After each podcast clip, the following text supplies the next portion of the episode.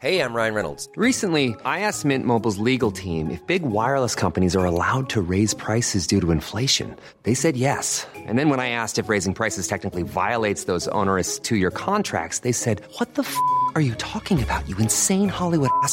So to recap, we're cutting the price of Mint Unlimited from $30 a month to just $15 a month. Give it a try at mintmobile.com slash switch. $45 upfront for three months plus taxes and fees. Promo for new customers for limited time. Unlimited more than 40 gigabytes per month. Slows. Full terms at mintmobile.com. C'est News, 5h59, bienvenue à tous. Merci d'être avec nous à la une ce matin. Le grand face-à-face ce soir à 21h sur CNews. Marine Le Pen face à Emmanuel Macron. Le débat du second tour. Tout est pareil et tout a changé par rapport à 2017. Les coulisses dans un instant. Éric Zemmour veut réunir toute la droite pour les législatives en juin. Que propose-t-il exactement? Quelles sont les premières réactions? On verra ça avec vous, Gauthier Lebret. A tout de suite, Gauthier.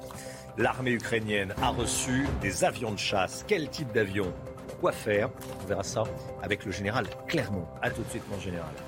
Et puis c'est le symbole même de Paris, voire même de la France. La tour Eiffel, elle attire chaque année des millions de touristes qui viennent dépenser de l'argent en France. Et malgré cela, les autorités n'arrivent pas à assurer leur sécurité. Trafic, vol, reportage dans ce journal.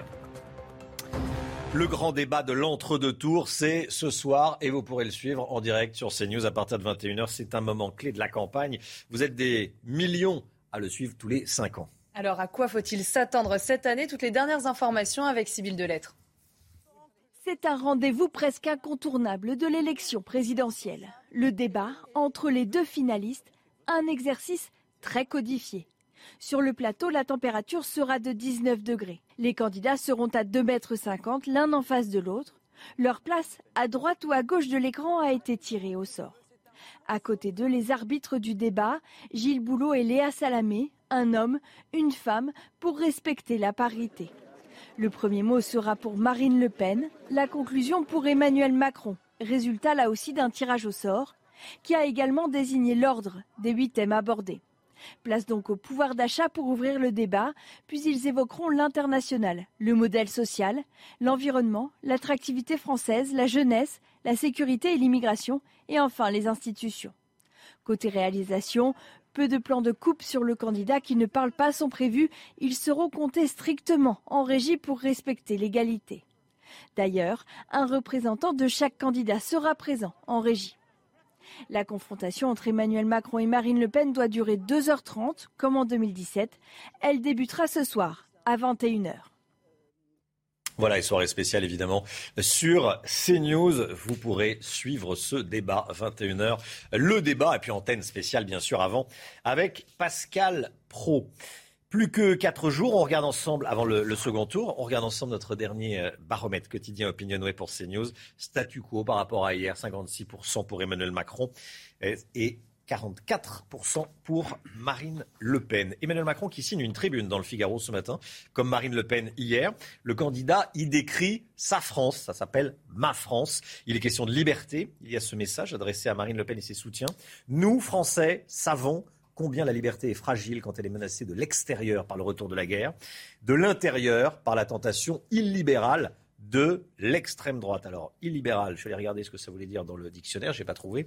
Euh, Emmanuel Macron, je pense, fait référence, en parlant de tentation illibérale, aux démocraties illibérales. C'est un concept créé par un politologue américain qui s'appelle Farid Zakaria.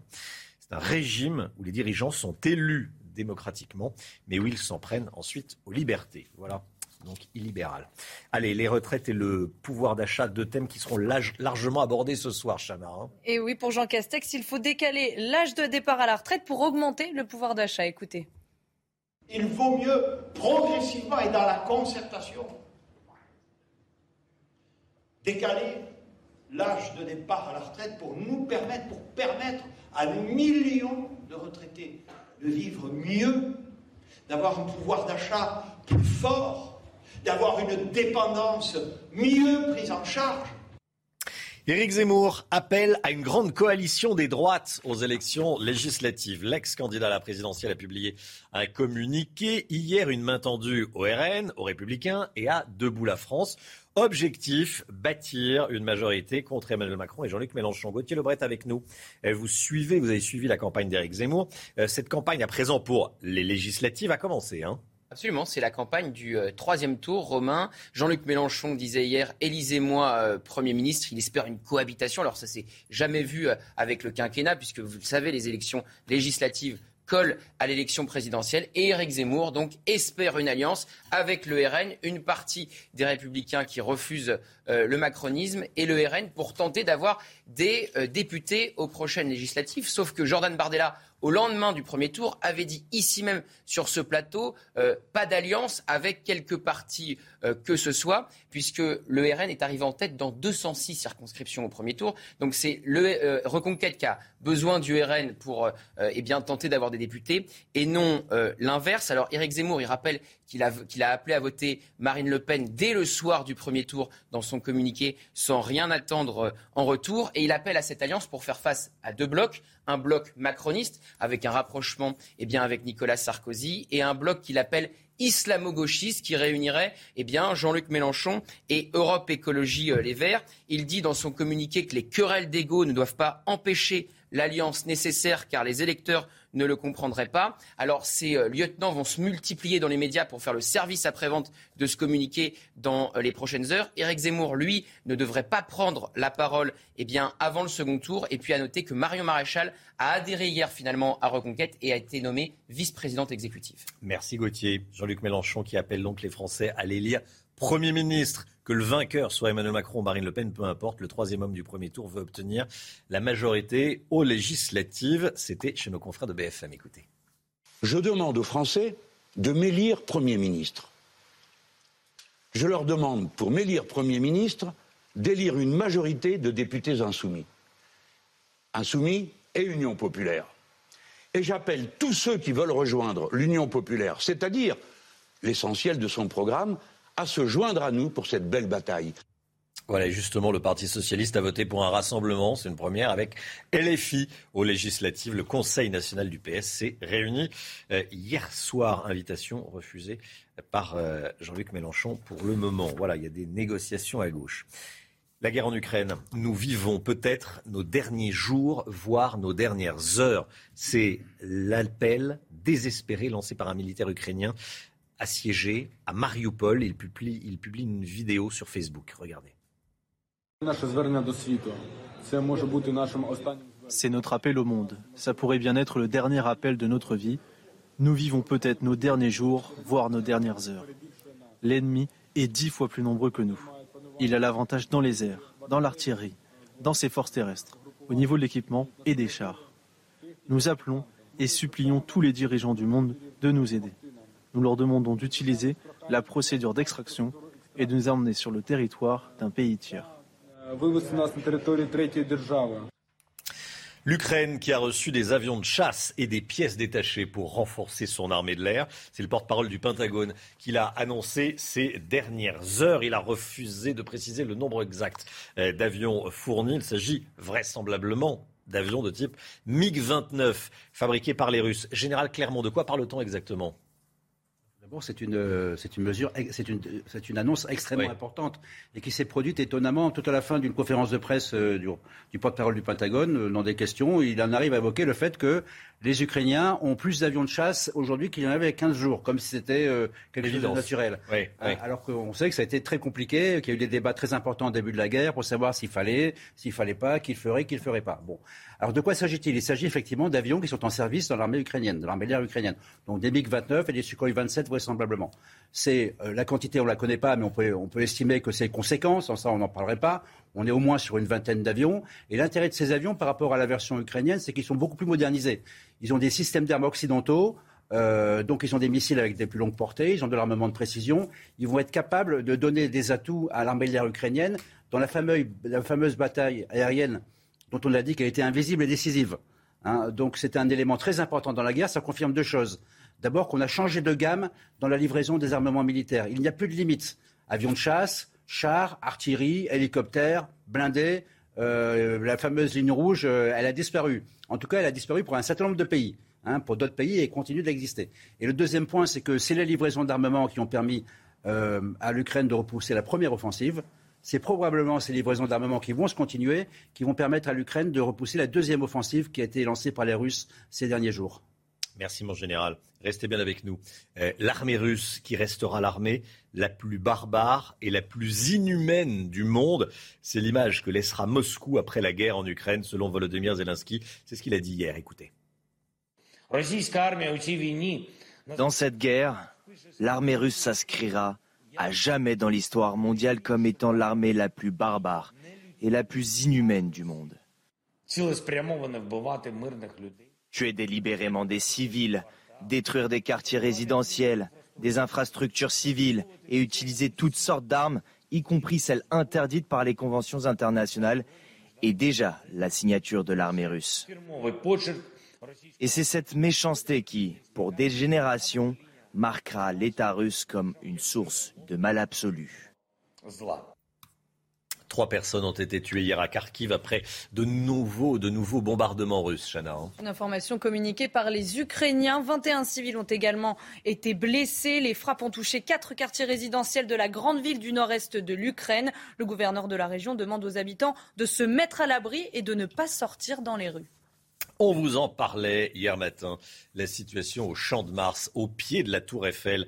Trafic en tout genre, vol à la tire, squatteurs, les riverains n'en peuvent plus. Et les touristes qui viennent dépenser leur argent en France, qui viennent dépenser leur argent à Paris, se sentent en insécurité. Vous allez voir, cette insécurité gâche parfois la magie de leur séjour. Kinson, Quentin Griebel et Olivier Gangloff.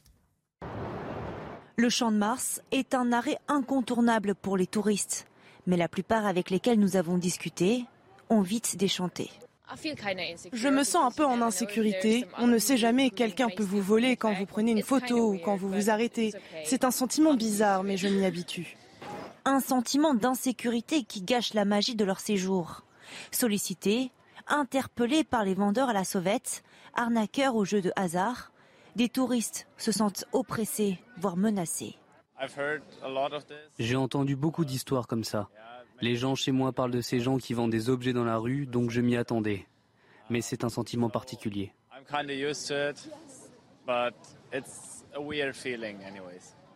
Tu te sens en insécurité? Un peu, oui. L'insécurité se ressent surtout lorsque la nuit tombe. Ce que je trouve anormal, c'est de les voir vendre de l'alcool en fait. Euh, voilà, sur le bord de la route. J'imagine qu'ils contrôlent pas si ce sont des mineurs ou, ou même tout simplement voilà, la consommation d'alcool le soir en pleine rue. Les policiers du 7e arrondissement déplorent une délinquance liée à l'attrait de la Tour Eiffel qui nuit beaucoup plus aux touristes victimes de vols ou d'escroqueries qu'aux riverains. Voilà, voilà euh, l'image qu'on donne de, de la France. C'est quand même dommage. Euh, à Laval, en Mayenne, les habitants sont toujours sous le choc. Dans la nuit de samedi à dimanche, dans le quartier Saint-Nicolas, une trentaine de voitures ont été vandalisées, une dizaine brûlées. Et Cela fait suite à l'interpellation d'un jeune homme de 18 ans qui s'était pourtant passé dans le calme. Hier soir, le calme semblait être revenu dans la ville. Les détails avec Sybille Delettre. Le calme est revenu dans le quartier Saint-Nicolas de Laval. Restent seulement quelques stigmates de deux nuits de violence. Samedi soir, c'est l'interpellation d'un jeune de 18 ans du quartier pour délier et outrage envers les forces de l'ordre qui a mis le feu aux poudres. Plusieurs voitures ont été incendiées, plus d'une vingtaine ont été dégradées, notamment des véhicules appartenant à la municipalité. Une situation inhabituelle dans cette ville réputée calme. Ce qui s'est passé est une situation euh, de dérapage comme euh, en Mayenne on n'a pas l'habitude de, de- de connaître. Il s'agit là, je l'espère en tout cas, d'un phénomène très marginal. Néanmoins, il doit nous interpeller. Dans ce quartier populaire, les habitants sont résignés. J'ai entendu, mais j'ai rien vu. Comme mes volets étaient fermés, euh, j'ai pas osé les, les ouvrir parce que au tout début que j'ai habité ici, je l'ai fait et j'ai reçu des, ca- des cailloux dans mon volet les jours suivants. Donc, euh, bah, comme beaucoup, euh, je pense comme beaucoup de, de gens ici, on a, on a peur. Hier, le maire de la ville, Florian Berco, s'est rendu sur place pour soutenir les habitants. Faut-il supprimer le ticket de caisse en papier dès janvier prochain? Les commerces n'auront plus l'obligation de le fournir. Souvent, on, nous demande tiens, vous voulez le ticket de caisse ou pas? Euh, Généralement, je ne sais pas ce que vous répondez. Moi, je réponds non. Hein. Chana eh ben, Moi aussi. Moi aussi. Bon, voilà, ça nous fait un point commun. Plusieurs associations, en tout cas, sont vent debout contre cette mesure. Pourtant, les clients commencent à s'habituer. Des enseignes proposent déjà des factures par mail. Reportage signé Jérôme Rampenou. Les tickets de caisse qui envahissent nos portefeuilles ne seront plus obligatoires à partir de janvier 2023. Et certains magasins ont déjà commencé à en imprimer moins. On a un système de compte fidélité, comme ça, ce qui permet aux clients de ne pas souvent prendre le ticket de caisse et d'avoir quand même un achat qui est enregistré en boutique. Les clientes se sont déjà bien habituées à ce système. Je préfère avoir le, la note sur mon, sur mon mail par exemple, plutôt qu'avoir un papier qui va se perdre. J'ai déjà pris l'habitude finalement de ne pas forcément les prendre à partir du moment où je pense garder l'article. Et après, l'alternative du mail, j'ai des doutes, les mails sont quand même polluants. Les associations de consommateurs redoutent que le mail ne serve aussi à créer des bases de données. Elles estiment que la version papier est encore utile à beaucoup de familles. Je préfère l'avoir parce que c'est plus facile pour faire les comptes. Quand on a une panne d'Internet, on est coincé. Autre argument, le ticket de caisse sert aussi à vérifier l'exactitude du montant, comme dans les restaurants, où les professionnels réclament pour commencer des caisses moins gourmandes en papier. On est obligé de lui sortir un ticket provisoire et une fois qu'elle nous règle avec euh, euh, une carte bleue ou euh, en espèces ou en ticket restaurant, c'est à ce moment-là où on sort le deuxième ticket puisque la caisse ne sort pas la TVA lors du premier ticket qui est provisoire. Après janvier, ceux qui le veulent pourront toujours avoir un ticket dans leur poche. Reste à savoir s'il sera proposé automatiquement par les commerçants. Voilà la fin du ticket de caisse imprimé. C'est vrai qu'on n'en a plus vraiment, euh, plus vraiment besoin. Allez, 8h15, 6h15, 8h15, j'ai un peu en avance. Un peu en avance. 8, 6h15, voilà, bon réveil à tous. Tout de suite, c'est le point info avec Chanel Housteau. Le grand débat de l'entre-deux tours, c'est ce soir. Vous pourrez le suivre en direct sur CNews à partir de 21h. Et à quatre jours du scrutin, Emmanuel Macron continue de creuser l'écart dans les sondages. Dans notre dernier baromètre Opinionway, le chef de l'État est à 56%, Marine Le Pen 44%. Éric Zemmour veut une grande coalition des droites aux élections législatives, une main tendue au Rassemblement national, aux Républicains et à Debout la France. Objectif bâtir une majorité contre Emmanuel Macron et Jean-Luc Mélenchon. Et pour cela, Éric Zemmour appelle à éviter les guerres d'ego. L'Ukraine a reçu des avions de chasse et des pièces détachées pour renforcer son armée de l'air. C'est le porte-parole du Pentagone qui l'a annoncé hier, refusant de préciser leur nombre exact. Il s'agit d'avions de type MiG-29 fabriqués par les Russes. Merci Chana. Entre les deux tours, les professions de foi, les, programmes des candidats se sont affinés, se sont précisés. Il faut dire que Jean-Luc Mélenchon a fait 22%, donc il faut faire des, clins d'œil à cet électorat. Les professions de foi donc de Marine Le Pen et d'Emmanuel Macron euh, vont arriver dans nos boîtes aux lettres et ce ne sont pas exactement les mêmes que pour le premier tour. Euh, en quoi elles ont été modifiées pour le second? On vous les euh, présente ce matin. On voit ça avec Quentin Gribel. Nouvelle photo pour les deux candidats, nouveau slogan pour Marine Le Pen, des changements visuels donc, mais pas seulement. Pour la candidate RN, pas de longue liste de mesures sur cette nouvelle profession de foi, mais une frise chronologique présentant sa première année à l'Elysée si elle est élue. il faut montrer absolument aux Français qu'elle est présidentiable et c'est pour cela qu'elle expose une frise chronologique avec tout ce qu'elle compte faire entre le 24 avril, date donc euh, de, l'élection, et euh, le juin 2023 c'est-à-dire cette première année, année de quinquennat où elle décline euh, l'ensemble des, mesures qui sont également dans, son programme. De son côté, Emmanuel Macron joue la carte de l'opposition totale avec Marine Le Pen. Il n'y a plus qu'une rivale pour Emmanuel Macron, c'est Marine Le Pen et il met en exergue les différences fondamentales entre son programme et, celui de sa rivale Marine Le Pen et sur le fait que lui a une expérience en tant qu'ancien président de la République. C'est le président face à la candidate et c'est très clairement exposé dans, dans cette profession de foi. Autre changement pour le président sortant, l'écologie prend une place plus importante dans sa profession de foi, une manière d'attirer l'électorat de gauche, l'une des clés dans ce second tour de l'élection présidentielle. Et puis regardez les, euh, questions de, journalistes qui ont déjà animé des, débats euh, de présidentiels. C'est l'opinion qui demande à Guillaume Durand, David Pujadas, euh, Alain Duhamel et Jean-Pierre Elkabach les questions qu'ils poseraient euh, aux candidats ce soir. À Emmanuel Macron, Guillaume Durand, êtes-vous définitivement fâché avec Édouard Philippe? Bon. À Marine Le Pen, votre présidence ne sera-t-elle pas celle d'une femme seule? Question de David Pujadas. Regardez. Euh, à Emmanuel Macron, allez-vous fermer la centrale de Fessenheim? À Marine Le Pen, comment financerez-vous votre programme? Question d'Alain Duhamel. Et à Marine Le Pen, est-ce que vous connaissez beaucoup de candidats à la présidence de la République qui aient changé de personnalité l'année précédant le vote? Bon. À Emmanuel Macron, est-ce que, à votre âge, ayant occupé vos fonctions, on se réinvente vraiment? Question de Jean-Pierre Elkabach, qu'on salue bien sûr. Jean-Pierre, si vous êtes élu à Marine Le Pen, combien de temps après irez-vous voir et remercier Jean-Marie Le Pen, votre père? Bon. Et si vous êtes battu une deuxième fois en finale, que ferez-vous après les deux grands échecs de votre vie? Bonne question. À Emmanuel Macron, si vous êtes réélu, vos parents penseront-ils enfin que vous êtes le meilleur? Si vous perdez, à quel moment avez-vous cru que vous pouviez perdre Et dans ce cas, qu'auriez-vous fait de votre vie? Voilà, Il y a un peu de psychologie familiale. Hein voilà. Euh, on salue bien Jean-Pierre. Allez, il est 6h19. Euh, et si cet été, on manquait de saisonniers, notamment dans l'agriculture? C'est une des conséquences inattendues de la guerre en Ukraine. On voit ça tout de suite avec Lomique Guyot. On sait que le secteur de la restauration a du mal à recruter. 220 000 postes y seraient à pourvoir cet été. Euh, mais ce n'est pas le seul secteur concerné par des problèmes de main-d'œuvre, de manque de main-d'œuvre. Euh, pour les récoltes, les récoltes et les vendanges, on pourrait bien manquer de bras.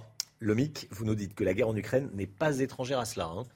Oui, en effet, Romain, on estime que chaque année, 100 000 saisonniers étrangers euh, viennent travailler en France sur les exploitations euh, agricoles. Parmi eux, de nombreux travailleurs viennent des pays de l'Est. Hein. On peut euh, notamment citer la Pologne ou la Roumanie. Mais depuis quelques années, nos agriculteurs et viticulteurs emploient de plus en plus d'Ukrainiens. Il n'y a pas de statistiques exactes sur la France, mais il serait plusieurs milliers. en Angleterre, par exemple, 20 000 Ukrainiens sont venus travailler de façon saisonnière dans une entreprise agricole en 2021. En Allemagne, en Autriche, ils étaient plusieurs dizaines de milliers également, plusieurs milliers en Belgique, en Finlande et en France. Or, cette année et avec la guerre, il est évidemment plus que probable que beaucoup ne viendront pas, ce qui risque de poser un véritable problème, car pour les récoltes et les vendanges, nos agriculteurs ont besoin, estime le ministère du Travail, de 270 000 saisonniers chaque année. Et ils n'arrivent pas à recruter suffisamment en France, un d'où euh, l'appel à la main-d'œuvre étrangère. Il faut dire que l'agriculture, bien qu'elle soit le deuxième employeur de France, avec plus d'un million de salariés, eh bien, souffre d'un véritable désamour. Les conditions de travail sont jugées pénibles. Il faut avouer quand même qu'elles le sont souvent. Les emplois sont peu qualifiés et ça paye relativement peu. Bref, bien qu'on puisse, dit-on, trouver l'amour dans le pré, eh bien l'agriculture, elle, peine encore à trouver sa place dans le cœur des Français. C'est News, 6h21. Merci de nous avoir choisi. Le débat, c'est ce soir, 21h, sur CNews, soirée spéciale, bien sûr, euh, avec euh, avant avec Pascal Pro, le, après le débrief euh, ensuite, toujours sur, euh, sur CNews. On est allé à, Marseille voir euh, ce que vous attendiez de ce, de ce débat. Ça sera le, reportage de, de 6h30. Restez bien avec nous, à tout de suite. 6h26, le sport. Les supporters de Liverpool ont envoyé un, message de soutien hier à Cristiano Ronaldo, euh, joueur de Manchester, United. Ils ont fait une minute euh, d'applaudissement en l'honneur du Portugais qui a perdu l'un de ses jumeaux. À la septième minute de jeu, comme le numéro de maillot de Ronaldo, le stade de Liverpool s'est levé et a applaudi. Regardez.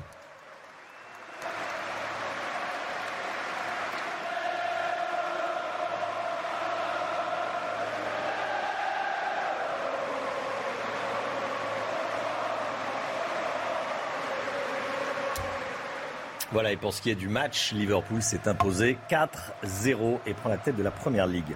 En Ligue 1, en France, le PSG peut devenir champion de France dès ce soir. Hein. Et pour cela, il suffit de faire mieux que l'Olympique de Marseille qui reçoit Nantes au Vélodrome. Si le Paris Saint-Germain gagne et que l'OM perd ou fait match nul, le club de la capitale remportera son dixième titre de Ligue 1. Même chose s'il fait match nul et que les Marseillais perdent. La météo tout de suite, temps perturbé à l'ouest. On voit ça avec Karine Durand. Et Karine, on part tout de suite en Côte d'Or. Oui, avec du beau temps qui persiste là-bas, sur toutes les régions de l'Est, du Nord-Est en particulier. Un ciel bleu azur hier comme aujourd'hui. Température assez agréable, 19 degrés de ce côté-là. Vraiment un ressenti printanier jusqu'à vendredi, et ensuite ça risque de changer. Alors ailleurs, sur le sud-ouest, on a la dégradation qui persiste hein, du côté des Pyrénées-Atlantiques en particulier. Elle commence à s'étaler vers le Roussillon, vers la Provence-Alpes-Côte d'Azur. Les nuages remontent également sur le nord-ouest et toujours ce beau temps sur les régions de l'Est, les Alpes ou encore la Méditerranée, mais euh, très temporairement. Au cours de l'après-midi, on retrouve encore euh, ces fortes pluies qui sont bénéfiques pour ces zones touchées par la sécheresse, des pluies orageuses sur le Roussillon qui se renforcent. On peut avoir 40 à 60 mm de pluie en l'espace de deux jours. Encore un ciel bien dégagé sur la région parisienne, sur les Hauts-de-France et sur la région Grand Est. Les températures sont à peu près de saison au nord euh, ce matin, avec 9 degrés sur Paris et 4 à Caen. Elles sont par contre en nette baisse sur le sud-ouest, 8 à 10 degrés en moyenne et 12 sur la côte méditerranéenne. L'après-midi marqué par une fraîcheur automnale sur le sud-ouest, à peine 14 du côté de Toulouse et toujours un temps agréable mais avec des températures qui baissent aussi un petit peu euh, sur le nord ou encore sur l'est, 19 degrés à Strasbourg. Les prochains jours sont marqués encore par ce mauvais temps sur le sud, toujours présent jeudi, même si c'est quand même l'accalmie progressive et attention à partir de vendredi et samedi, un temps instable partout en France. CNews 6h29, merci d'être avec nous, merci d'avoir choisi CNews pour démarrer cette journée à la une. Le grand face-à-face ce soir à 21h sur CNews. Marine Le Pen face à Emmanuel Macron. Est-ce que vous allez regarder ce débat? On vous a posé la question sur un marché de Marignane, vous allez voir. Et puis ce sera projet contre projet, mais pas uniquement, ce sera également un moment de vérité où se révèlent les vraies personnalités. On est avec Gauthier Lebret dans cet entre-deux tours. Les professions de foi des deux candidats ont été revues. Dans quel sens? On le verra dans le journal. Et puis la guerre en Ukraine peut-elle... Euh, l'Ukraine peut-elle résister? C'est la question que je vous poserai. Général Clermont, l'armée russe poursuit son assaut contre Mariupol et plus généralement contre le Donbass. Et puis des violences à Laval en Mayenne après l'interpellation d'un jeune homme de 18 ans. Plusieurs voitures incendiées. Vous entendrez un habitant résigné. Le grand débat de l'entre-deux tours, c'est ce soir Emmanuel Macron face à Marine Le Pen. Ça sera à 21h, antenne spéciale bien avant évidemment sur CNews. C'est un moment clé des campagnes présidentielles. Bien sûr, on est toujours des millions à le suivre, ce débat de l'entre-deux tours. Est-ce que ce débat, ce débat influence vraiment votre vote, votre choix? On est allé vous poser la question dans les Bouches du Rhône à Marignane sur un marché. Stéphanie Rouquier. Au bord de l'étang de Berre, les électeurs de Marignane ont placé Marine Le Pen en tête au premier tour avec 40% des suffrages. Emmanuel Macron arrive en troisième position derrière Jean-Luc Mélenchon avec 17% des voix. En plein cœur du marché, la majorité des habitants attendent de pied ferme le débat de ce soir. On va le regarder, mais je regarderai un replay. Parce qu'à la même heure, il y a l'OM qui joue alors. Sont, ils ont mal choisi leur jour. Mais quoi qu'il se passe durant le débat, de nombreux habitants avouent avoir déjà fait leur choix pour le second tour. La décision est prise depuis longtemps et non, rien ne me fera changer. Pas du tout, je ne change pas, je ne change pas d'avis. Les quelques électeurs indécis que nous avons rencontrés attendent les candidats sur le thème du pouvoir d'achat. Tout le monde, voilà, tout le monde est touché, le, le, peuple, voilà, parce qu'ils vivent bien, euh, ça, va bien, hein. à part se disputer, euh, ils font 20 000 euros par mois, mais nous qu'on a les SMIG, c'est juste. En 2017, au second tour, la candidate du Rassemblement national était arrivée ici en tête avec 60% des suffrages. Et ce débat est à vivre, est à suivre sur CNews à partir donc de, de 21h. Le baromètre quotidien Opinionway, regardez, statu quo par rapport à hier, 56% d'intention de vote pour Emmanuel Macron, 44% pour Marine Le Pen. Emmanuel Macron qui signe une tribune ce matin dans le Figaro, comme Marine Le Pen hier. Le candidat y décrit sa France. Euh, il est question de liberté. Il y a ce message euh, adressé à Marine Le Pen et à ses soutiens. Nous, Français, savons combien liberté est fragile quand elle est menacée de l'extérieur par le retour de la guerre de l'intérieur par la tentation illibérale de l'extrême droite. Si Emmanuel Macron est réélu dimanche, le gouvernement de Jean Castex présentera sa démission dans les jours qui suivent. Le Premier ministre l'a annoncé hier pendant un déplacement dans le Nord. Écoutez. Euh, si le président de la République est réélu, l'usage républicain veut que euh, dans les jours qui suivent, vous savez qu'il y a aussi un autre moment que vous n'avez pas évoqué, qui est la proclamation officielle des résultats par le Conseil constitutionnel, l'usage veut que le Premier ministre remette la démission de son gouvernement. Et comme je suis profondément républicain, je me conformerai à cet usage républicain. Merci beaucoup. ce soir, Marine Le Pen devra faire mieux qu'en 2017, cinq ans après sa prestation ratée, on peut le dire. On se demande ce matin comment se prépare-t-elle et quels sont les enjeux pour la candidate. Élément de réponse avec Élodie Huchard. Troisième campagne pour Marine Le Pen. Selon son équipe, la candidate a appris de ses erreurs sur le fond d'abord, avec une prise de conscience selon un proche. Tout a commencé en 2017. On ne fait que sept députés, on remet tout à plat. Deux objectifs pour Marine Le Pen, un programme plus crédible et plus compréhensible. La présidente du Rassemblement national s'entoure alors de juristes et de conseillers d'État pour l'aider à élaborer son projet. Marine Le Pen est prête, elle a un projet cohérent, ce n'était pas le cas en 2017. Nous n'avions pas assez travaillé le chiffrage. Autre sujet, l'Europe. Avec le départ de certains de ses lieutenants, Marine Le Pen adoucit ses positions pour tenter de moins braquer l'opinion. Des trahisons de son équipe qui finalement auraient été salvatrices. Florian Philippot était farfelu et obsédé par l'Europe. Et puis Marine Le Pen veut aussi travailler la forme. En 2017, elle se retrouve noyée, dit-elle, lors du débat, une contre-performance qui va plomber sa campagne. C'est une conjonction d'événements, une préparation pas suffisante, un temps de préparation qui n'était pas suffisant, un agenda beaucoup trop chargé. La candidate veut donc désormais prendre le temps de préparer les échéances importantes. Cinq ans après ce débat raté, elle espère prendre sa revanche contre Emmanuel Macron. Et entre les deux tours, les professions de foi des deux candidats se sont affinées. Hein. Jean-Luc Mélenchon a fait 22%. Il faut donc faire des clins d'œil à cet électorat. Les professions de foi de Marine Le Pen et d'Emmanuel Macron devraient bientôt arriver dans vos boîtes aux lettres. Alors en quoi ont-elles été modifiées pour le second tour? On voit ça avec Quentin Gribel. Nouvelle photo pour les deux candidats, nouveau slogan pour Marine Le Pen, des changements visuels donc, mais pas seulement. Pour la candidate RN, pas de longue liste de mesures sur cette nouvelle profession de foi mais une frise chronologique présentant sa première année à l'Elysée si elle est élue. Il faut montrer absolument aux Français qu'elle est présidentiable et c'est pour cela qu'elle expose une frise chronologique avec tout ce qu'elle compte faire entre le 24 avril, date donc euh, de, l'élection, et euh, le juin 2023 c'est-à-dire cette première année, année de quinquennat où elle décline euh, l'ensemble des, mesures qui sont également dans, son programme. De son côté, Emmanuel Macron joue la carte de l'opposition totale avec Marine Le Pen. Il n'y a plus qu'une rivale pour Emmanuel Macron, c'est Marine Le Pen et il met en exergue les différences fondamentales entre son programme et, celui de sa rivale Marine Le Pen et sur le fait que lui a une expérience en tant qu'ancien euh, président de la République. C'est le président face à la candidate et c'est très clairement exposé dans, cette profession de foi. Autre changement pour le président sortant, l'écologie prend une place plus importante dans sa profession de foi, une manière d'attirer l'électorat de gauche, l'une des clés dans ce second tour de l'élection présidentielle. La guerre en Ukraine, à présent, Kiev a reçu, a reçu des avions de chasse et des pièces détachées pour renforcer, son armée de l'air. C'est le porte-parole du Pentagone qui l'a annoncé euh, hier, qui l'a annoncé ces dernières heures.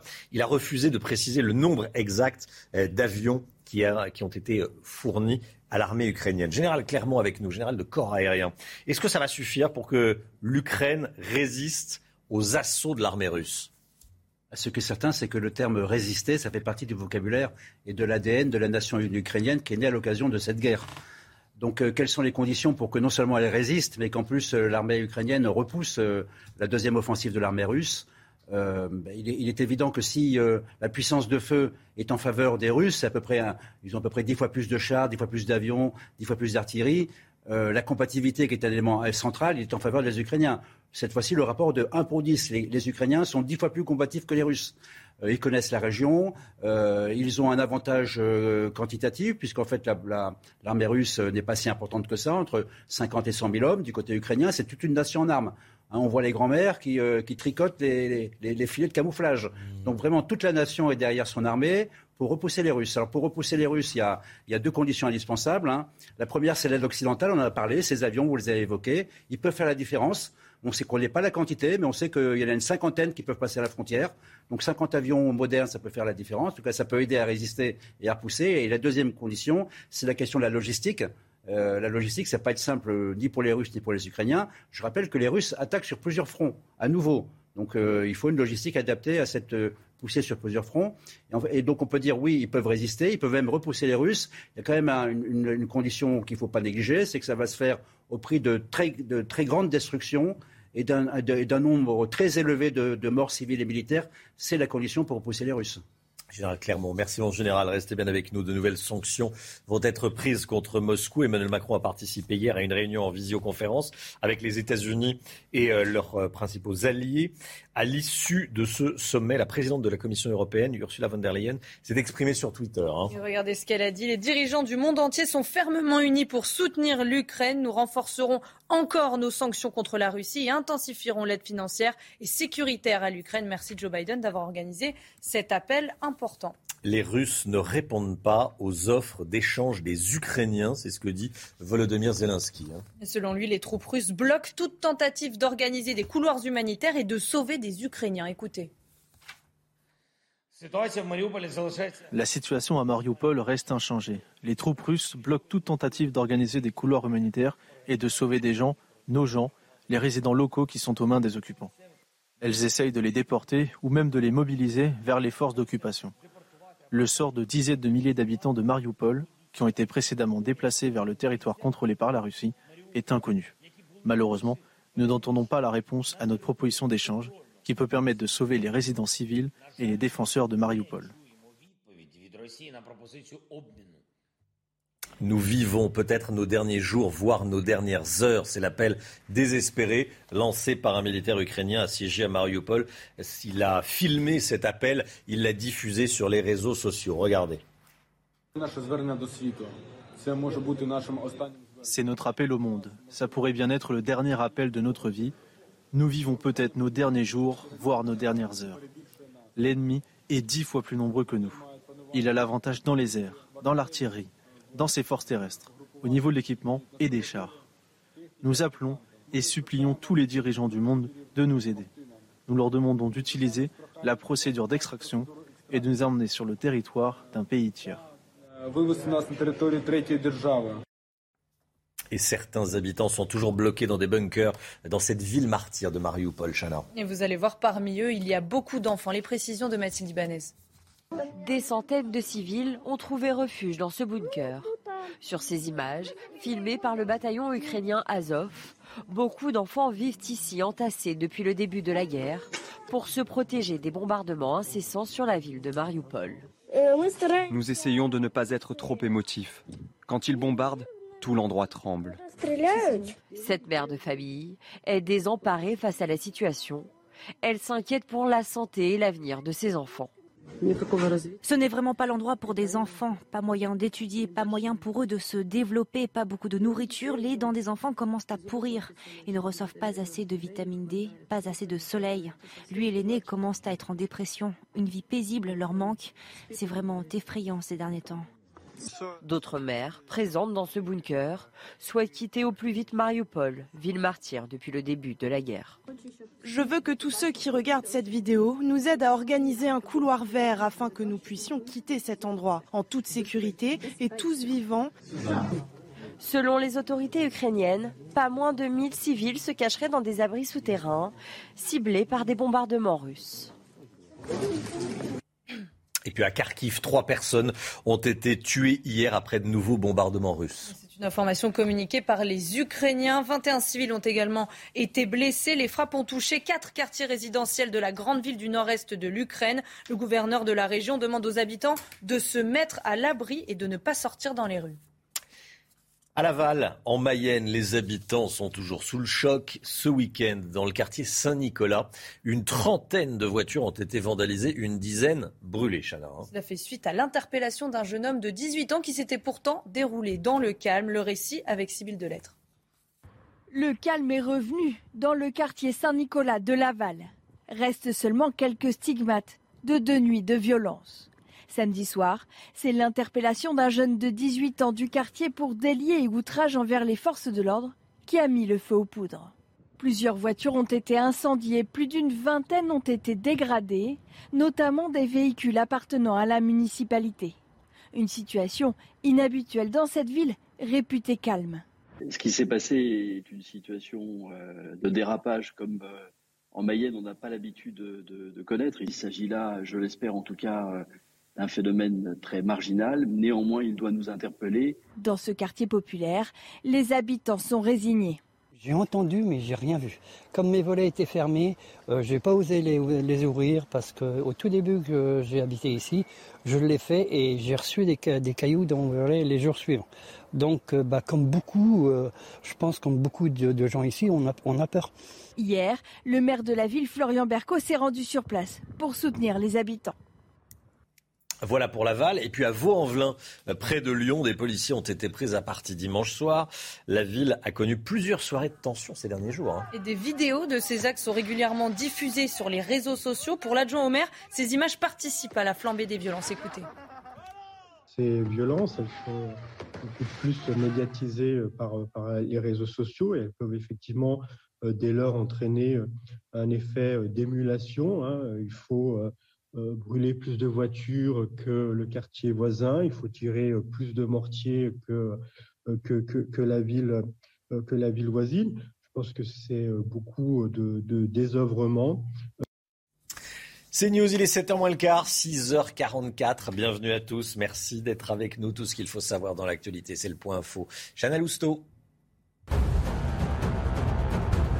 Le grand débat de l'entre-deux tours, c'est ce soir. Vous pourrez le suivre en direct sur CNews à partir de 21h. Et à 4 jours du scrutin, Emmanuel Macron continue de creuser l'écart dans les sondages. Dans notre dernier baromètre Opinionway, le chef de l'État est à 56%, Marine Le Pen 44%. Éric Zemmour veut une grande coalition des droites aux élections législatives. Une main tendue au Rassemblement national, aux Républicains et à Debout la France. Objectif bâtir une majorité contre Emmanuel Macron et Jean-Luc Mélenchon. Et pour cela, Éric Zemmour appelle à éviter les guerres d'ego. Nous vivons peut-être nos derniers jours, voire nos dernières heures. C'est l'appel désespéré lancé par un militaire ukrainien assiégé à Mariupol. Il a publié une vidéo sur les réseaux sociaux cette nuit. Volodymyr Zelensky a renouvelé son appel à une évacuation des civils encore présents dans la ville du sud-est de l'Ukraine. 6h45, le grand débat, le grand face-à-face, c'est ce soir 21h sur CNews. Emmanuel Macron face à Marine Le Pen. C'est le moment clé de la campagne, bien sûr. On sera des millions euh, devant euh, notre télévision. Euh, c'est un spectacle. C'est aussi un spectacle. Oui, c'est aussi un spectacle. C'est un rendez-vous politique, mais c'est aussi un spectacle à suivre tous les cinq ans. Gauthier Lebret avec nous. quels sont les, enjeux des deux candidats? Déjà pour Marine Le Pen. Eh bien déjà, Marine Le Pen, elle a eu la main heureuse, hmm. Romain, au tirage au sort, puisqu'elle va débuter, celle qui aura le premier mot du débat, mais aussi le dernier. Et puis, euh, Marine Le Pen, elle voulait commencer ce débat par le pouvoir d'achat, alors que les équipes d'Emmanuel Macron voulaient l'international comme euh, premier thème. On sait que Marine Le Pen est moins à l'aise sur l'international, avec les polémiques sur euh, ses liens eh bien, avec la Russie. Et là, pareil, coup de chance pour le Rassemblement national au tirage au sort, c'est bien le pouvoir d'achat qui ouvrira le débat alignement des planètes. Voilà ce qu'on me confie dans euh, son entourage.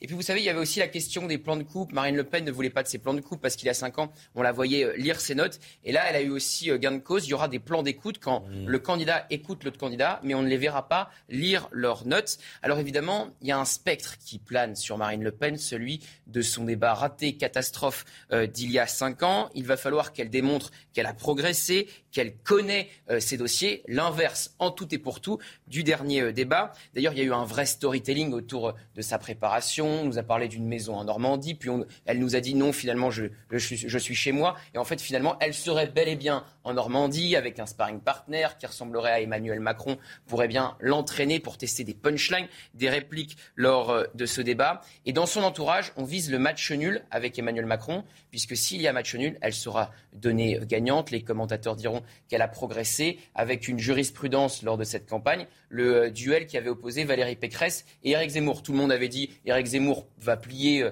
euh, Valérie Pécresse, il va gagner par chaos. Ça n'a pas été le cas et les commentateurs ont plutôt donné Valérie Pécresse gagnante. Comment Emmanuel Macron se prépare-t-il et que dit son entourage?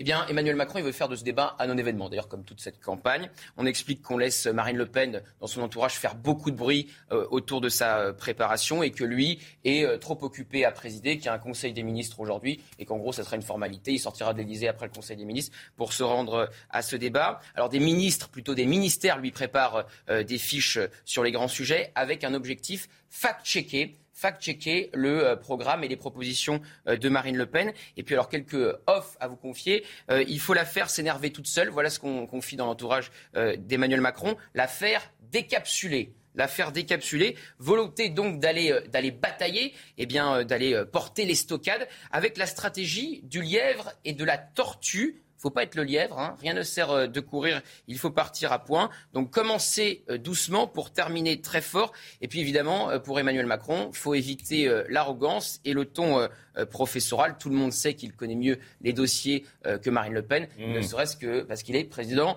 euh, de la République. Alors il faut aussi rappeler une chose, hein, les débats de second tour n'ont jamais été décisifs, ils n'ont jamais inversé la tendance. Il n'y a jamais un, candidat qui a été en tête dans les sondages qui est passé ensuite second. On verra si ce débat change quelque chose eh bien, dans le scrutin. Voilà, l'affaire décapsulée. Je ne sais pas comment L'affaire décapsulée. Sortir de Ségon, quoi, j'imagine, oui.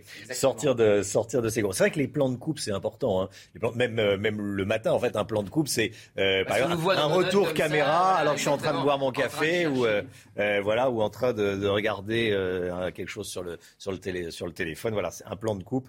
c'est ça sert à animer une émission de télévision et parfois ça tombe mal. Parfois ça tombe mal. tiens, regardez, les, des journalistes qui ont déjà animé des débats, euh, comme Laurence Ferrari, qui sera d'ailleurs chez Pascal Pro à partir de 9h. Euh, eh bien là, euh, il y a quatre journalistes qui ont été interrogés par l'opinion. On leur a demandé notamment quelles questions ils poseraient à Emmanuel Macron, à Marine Le Pen. Guillaume Durand, à Emmanuel Macron, est-ce que vous êtes définitivement fâché avec Édouard Philippe? À Marine Le Pen, votre présidence ne sera-t-elle pas celle d'une femme seule? Question de Jean-Pierre Elkabach. Également, regardez. Jean-Pierre, si vous êtes élu, combien de temps après irez-vous voir et remercier Jean-Marie Le Pen, votre père? Et si vous êtes battu une deuxième fois en finale, que ferez-vous après les deux grands échecs de votre vie? À Emmanuel Macron, si vous êtes réélu, vos parents penseront-ils enfin que vous êtes le meilleur? Bon, si vous perdez, à quel moment avez-vous cru que vous pouviez perdre? Et dans ce cas, qu'auriez-vous fait de votre vie? Voilà, il y a de la psychologie, il y a, de la, il y a la famille avec euh, Jean-Pierre qu'on salue bien, bien sûr. Voilà pour le, pour le débat. Je voulais vous montrer également l'affiche du 75e Festival de Cannes, dévoilée hier, à moins d'un mois de la cérémonie. On la regarde. On la regarde ensemble, inspirée d'une scène culte du film The Truman Show, sorti en 98 avec Jim Carrey le festival du 17 au 28 mai prochain. Allez, le sport tout de suite. Les supporters de Liverpool ont envoyé un message de soutien hier à Cristiano Ronaldo, joueur de Manchester United. Ils ont fait une minute d'applaudissement en l'honneur du Portugais qui a perdu l'un de ses jumeaux à la septième minute de jeu. Comme le numéro de maillot de Ronaldo, le stade de Liverpool s'est levé et a applaudi. Regardez.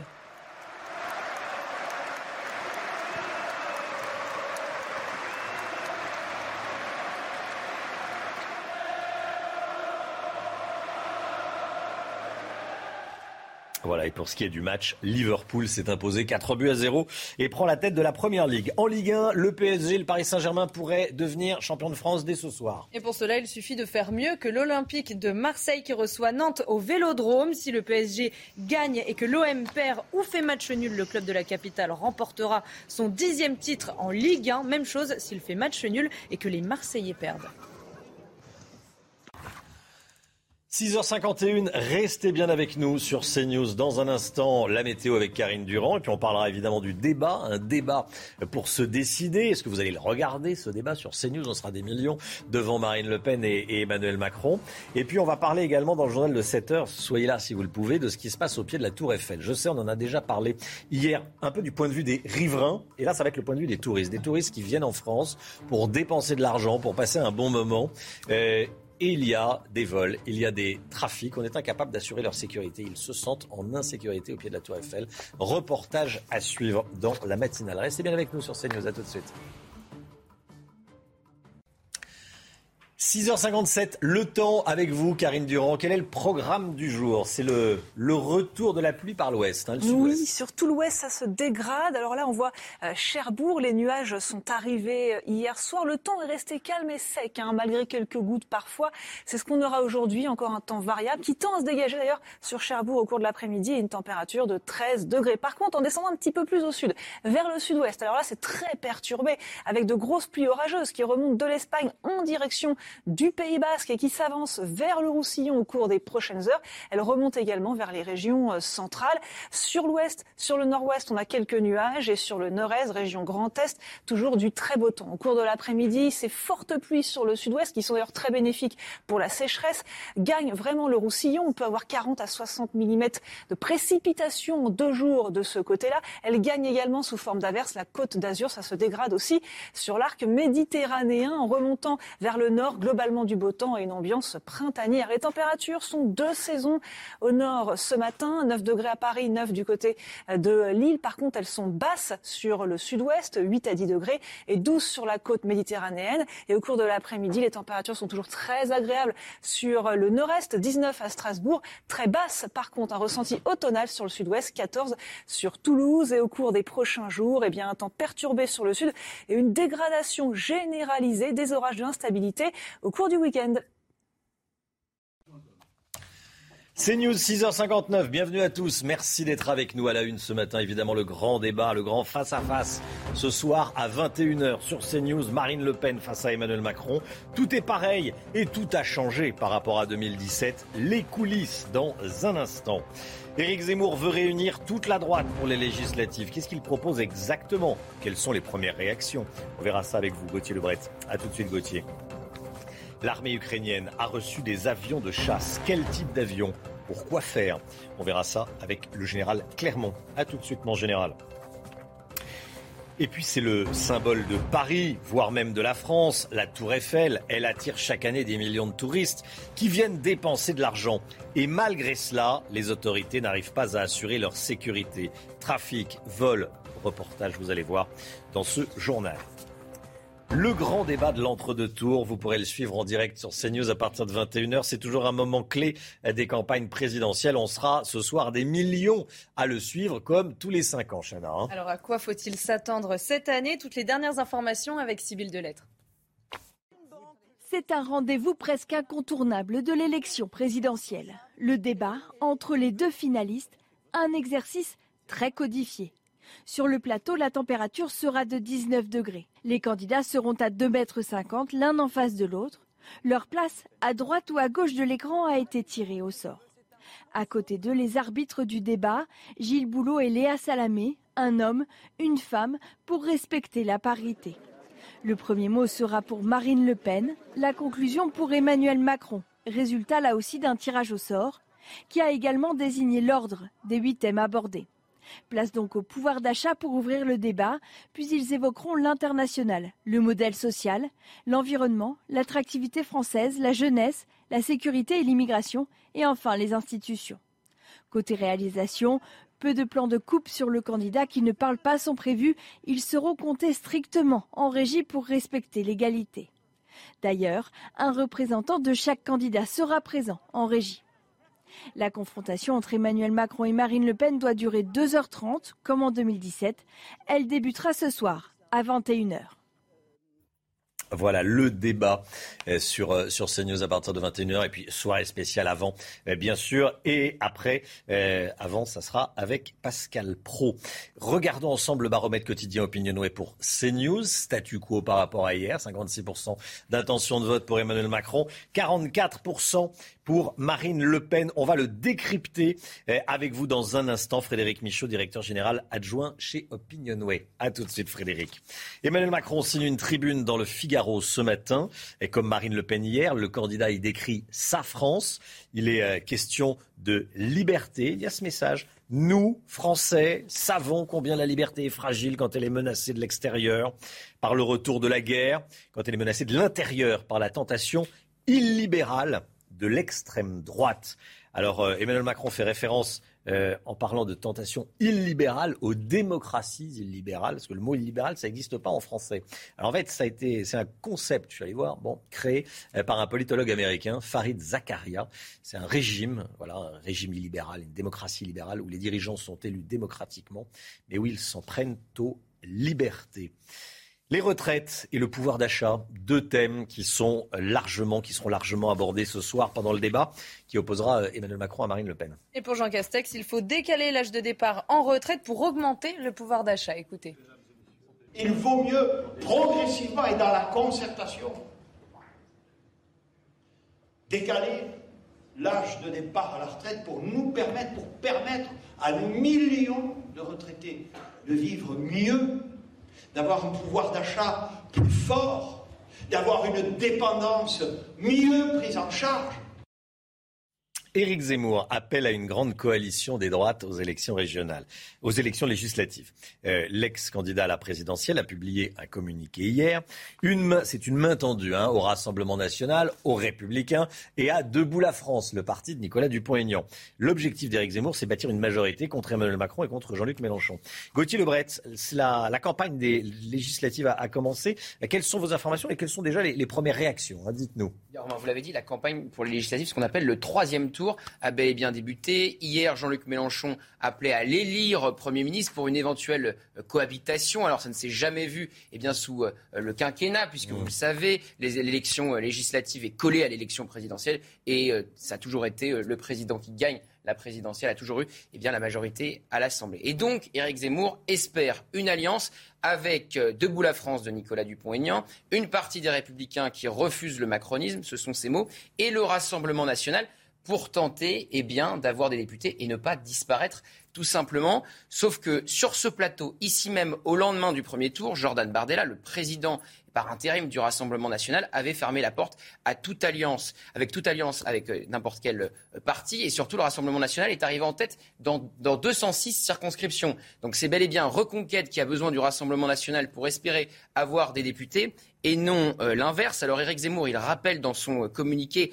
qu'il a appelé à voter Marine Le Pen dès le soir du premier tour et il appelle à faire alliance pour faire face à deux blocs. Le macronisme, c'est ce qu'il dit, avec eh bien, un rapprochement avec Nicolas Sarkozy, et le bloc islamo-gauchiste, c'est comme ça qu'il l'appelle, qui rassemblerait Jean-Luc Mélenchon et Europe Écologie Les Verts. Il dit aussi que les querelles d'ego ne doivent pas empêcher cette alliance nécessaire, selon lui, car les électeurs ne le comprendraient pas. Alors, ces lieutenants vont se répandre dans les médias pour faire le service après-vente de ce communiqué. Éric Zemmour, lui, ne prendra pas la parole avant les résultats euh, du second tour, avant euh, dimanche. Et puis à noter que Marion Maréchal a adhéré à Reconquête. Elle ne l'avait toujours euh, pas fait et elle a été nommée hier vice-présidente exécutive.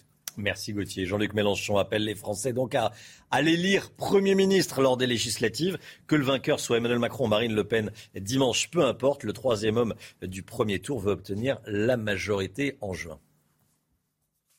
Je demande aux Français de m'élire Premier ministre. Je leur demande, pour m'élire Premier ministre, d'élire une majorité de députés insoumis. Insoumis et Union populaire. Et j'appelle tous ceux qui veulent rejoindre l'Union populaire, c'est-à-dire l'essentiel de son programme, à se joindre à nous pour cette belle bataille. La guerre en Ukraine à présent et cet appel désespéré lancé par un militaire ukrainien dans Mariupol, la ville assiégée. Il a publié cette vidéo. Regardez, écoutez sur les réseaux sociaux, sur Facebook cette nuit. C'est notre appel au monde. Ça pourrait bien être le dernier appel de notre vie nous vivons peut-être nos derniers jours, voire nos dernières heures. L'ennemi est dix fois plus nombreux que nous. Il a l'avantage dans les airs, dans l'artillerie, dans ses forces terrestres, au niveau de l'équipement et des chars. Nous appelons et supplions tous les dirigeants du monde de nous aider. Nous leur demandons d'utiliser la procédure d'extraction et de nous emmener sur le territoire d'un pays tiers. L'Ukraine qui a reçu des avions de chasse et des pièces détachées pour renforcer son armée de l'air. C'est le porte-parole du Pentagone qui l'a annoncé ces dernières heures. Il a refusé en revanche de préciser le nombre exact d'avions fournis. Il s'agit vraisemblablement de MiG-29, des, avions russes. Général Clermont, général de corps aérien, de quoi parle-t-on exactement? Vous vous souvenez qu'on avait qualifié la guerre aérienne de invisible et décisive? Oui. Là, on est vraiment dans l'invisible. C'est-à-dire qu'il y a euh, peut-être une, vingtaine de chasseurs MiG-29 Sukhoi polonais qui ont franchi la frontière en Ukraine et personne ne le sait, on le découvre au hasard d'une conférence de presse euh, donnée par le porte-parole du Pentagone. Alors que c'est une nouvelle fondamentale. Euh, une nouvelle fondamentale parce que ces appareils sont modernisés, ont des systèmes d'armes occidentaux, des armements performants, donc vont contribuer à, rétablir l'équilibre entre la, puissance aérienne ukrainienne et la puissance aérienne russe. Donc ils vont jouer un rôle dans la bataille du Donbass. La deuxième raison importante, c'est que c'est un symbole. C'est le symbole du fait qu'il n'y a plus de limite maintenant dans la livraison des, armes du côté occidental. Donc il y a vraiment du côté occidental deux clans. Il y a les pays qui considèrent qu'il n'y a pas de limite et les pays qui considèrent qu'il y a une limite. Mais dans tous les cas, euh, le fait de mettre des avions de chasse euh, polonais, vraisemblablement, ou bulgares ou slovaques, les trois pays qui ont des matériels soviétiques compatibles avec l'armée ukrainienne, ça marque un, un, engagement majeur des Occidentaux dans cette guerre. Et je rappelle que ça va être annoncé dans la journée. Les Américains vont mettre 800 millions de dollars supplémentaires dans la livraison d'armes après les 3 milliards 4 qu'ils ont déjà mis. Donc on est vraiment dans une guerre dans la guerre et les Occidentaux vont jouer un rôle euh, fondamental pour euh, aider les Ukrainiens à repousser la deuxième offensive des Russes. Merci mon général, restez bien avec nous. L'armée russe restera l'armée la plus barbare et la plus inhumaine du monde. C'est Volodymyr Zelensky qui l'a dit cette nuit. Dans cette guerre, l'armée russe s'inscrira à jamais dans l'histoire mondiale comme étant l'armée la plus barbare et la plus inhumaine du monde. Tuer délibérément des civils, détruire des quartiers résidentiels, des infrastructures civiles et utiliser toutes sortes d'armes, y compris celles interdites par les conventions internationales, est déjà la signature de l'armée russe. Et c'est cette méchanceté qui, pour des générations, marquera l'État russe comme une source de mal absolu. On vous en parlait hier matin, la situation autour de la Tour Eiffel et sur le Champ de Mars à Paris trafic en tout genre, vol à la tire, squatter, euh, vol euh, vente d'alcool illégal, bien sûr. Les riverains n'en peuvent plus. On y est retourné pour rencontrer à présent les touristes, les touristes qui viennent du monde entier, qui sont plusieurs millions à venir euh, en France pour dépenser accessoirement de l'argent et passer un bon moment. Vous allez voir, cette insécurité gâche parfois la magie de leur séjour dans la capitale. Kinson, Quentin Griebel et Olivier Gangloff. Le Champ de Mars est un arrêt incontournable pour les touristes, mais la plupart avec lesquels nous avons discuté ont vite déchanté. Je me sens un peu en insécurité. On ne sait jamais, quelqu'un peut vous voler quand vous prenez une photo ou quand vous vous arrêtez. C'est un sentiment bizarre, mais je m'y habitue. Un sentiment d'insécurité qui gâche la magie de leur séjour. Sollicités, interpellés par les vendeurs à la sauvette, arnaqueurs au jeu de hasard, des touristes se sentent oppressés, voire menacés. J'ai entendu beaucoup d'histoires comme ça. Les gens chez moi parlent de ces gens qui vendent des objets dans la rue, donc je m'y attendais. Mais c'est un sentiment particulier.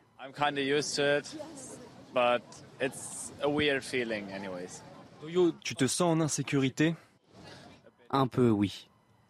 L'insécurité se ressent surtout lorsque la nuit tombe. Ce que je trouve anormal, c'est de les voir vendre de l'alcool en fait. Euh, euh, voilà, sur le bord de la route. J'imagine qu'ils ne contrôlent pas si ce sont des mineurs ou, ou même tout simplement voilà, la consommation d'alcool le soir en pleine rue.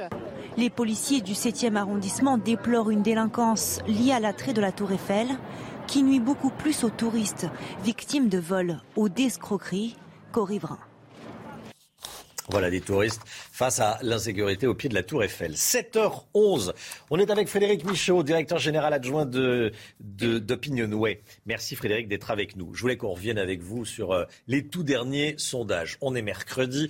On est donc à quelques jours de l'élection et à quelques heures du débat du second tour. 56% d'intention de vote pour Emmanuel Macron, 44% pour Marine Le Pen. Est-ce que c'est plié? Est-ce que tout est joué? Dans les, Chez les supporters d'Emmanuel Macron, on dit « Ouh là là, rien n'est joué, rien n'est joué » quand on regarde ces chiffres, on a l'impression que tout est joué.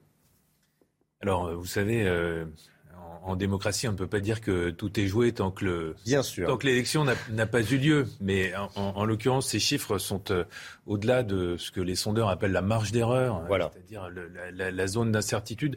56-44, c'est une vraie évolution par rapport à la semaine dernière du, du, rapport de force que nous avons mesuré dans les intentions de vote. La semaine dernière, il était relativement stable, 53-47 pendant toute la semaine. Et puis là, depuis le, début de cette semaine, euh, l'écart s'est creusé. On, passe de 53 à, 56.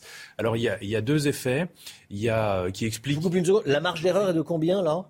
Là, on est sur euh, deux points à peu près. Donc, ça veut dire qu'on estime, vous estimez, que Emmanuel Macron ne peut pas descendre en dessous de 54 Deux points. Voilà, exactement. Et Marine Le Pen peut monter à 46. Exactement. Voilà, voilà. Bon. Donc, euh, qu'est-ce qui s'est passé pour expliquer cet écartement du, rapport de force? Euh, D'abord, un, long week-end, le week-end pascal. On sait que c'est un temps de retrait qui favorise la réflexion personnelle, qui favorise les discussions intrafamiliales, et ça, ça peut faire évoluer un petit peu le, euh, les préférences électorales. Et puis surtout, et nous le voyons bien dans nos chiffres, hein, c'est le discours d'Emmanuel Macron à Marseille, avec ce positionnement très axé sur l'écologie. Et, quand je regarde l'évolution des, des intentions des, électeurs de Yannick Jadot au premier tour.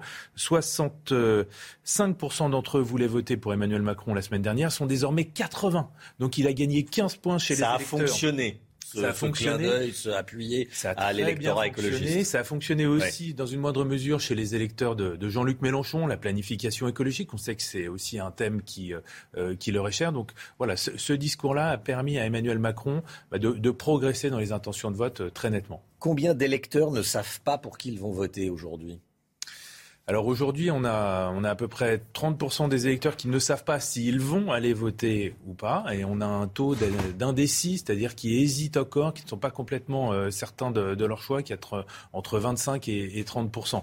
Euh, et de ce point de vue-là, le, débat peut jouer euh, un rôle. C'est un débat qui est attendu par 36% de la population. 12% des Français attendent le débat pour choisir d'aller voter ou pas, et 14% pour décider pour quel candidat ils vont voter. Ces 14% montent même à 19% chez les électeurs de, Jean-Luc Mélenchon. Donc on voit le, le débat peut faire bouger, corriger à la marge ce, rapport de force. Évidemment, on se rappelle qu'en 2017, le, le, débat manqué avait fait euh, perdre deux points à Marine Le Pen. Hein, dans les intentions de vote, elle était passée entre le mercredi, donc le jour du débat, de 40 à 38 le, le vendredi, et puis jusqu'à, elle était tombée jusqu'à 36 le, le, jour du scrutin. Donc on voit bien que ça peut avoir euh, quand même une incidence. Frédéric Michaud, merci beaucoup. Frédéric, il est 7h15. Euh, Ce débat, c'est à 21h.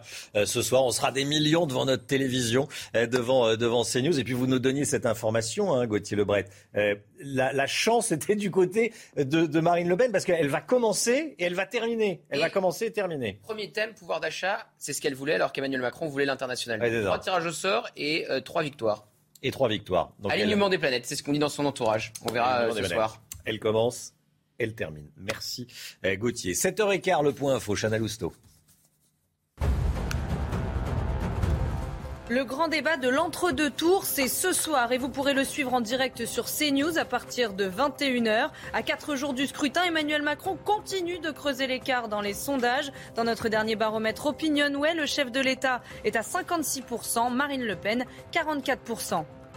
Éric Zemmour veut une grande coalition des droites aux élections législatives, une main tendue au Rassemblement national, aux Républicains et à Debout la France. Objectif bâtir une majorité contre Emmanuel Macron et Jean-Luc Mélenchon. Pour cela, Éric Zemmour appelle à éviter les guerres d'ego. L'Ukraine a reçu des avions de chasse et des pièces détachées pour renforcer son armée de l'air. C'est le porte-parole du Pentagone qui l'a annoncé ces dernières heures, refusant de préciser leur nombre exact. Il s'agit d'avions de type MiG-29 fabriqués par les Russes. Merci Chana. Et si cet été on manquait de saisonniers, notamment dans l'agriculture, c'est une des conséquences inattendues de la guerre en Ukraine. On en parle tout de suite avec Lomique Guyot. On sait que le secteur de la restauration a du mal à recruter. 220 000 postes, ils seraient vacants, ils seraient à pourvoir pour cet été. Ce n'est pas le seul secteur concerné par ces manques de, main-d'œuvre. Pour les récoltes et les vendanges, cette année, hein, on pourrait bien manquer de bras. Le MIC, vous nous dites que la guerre en Ukraine n'est pas étrangère à cette situation. Hein.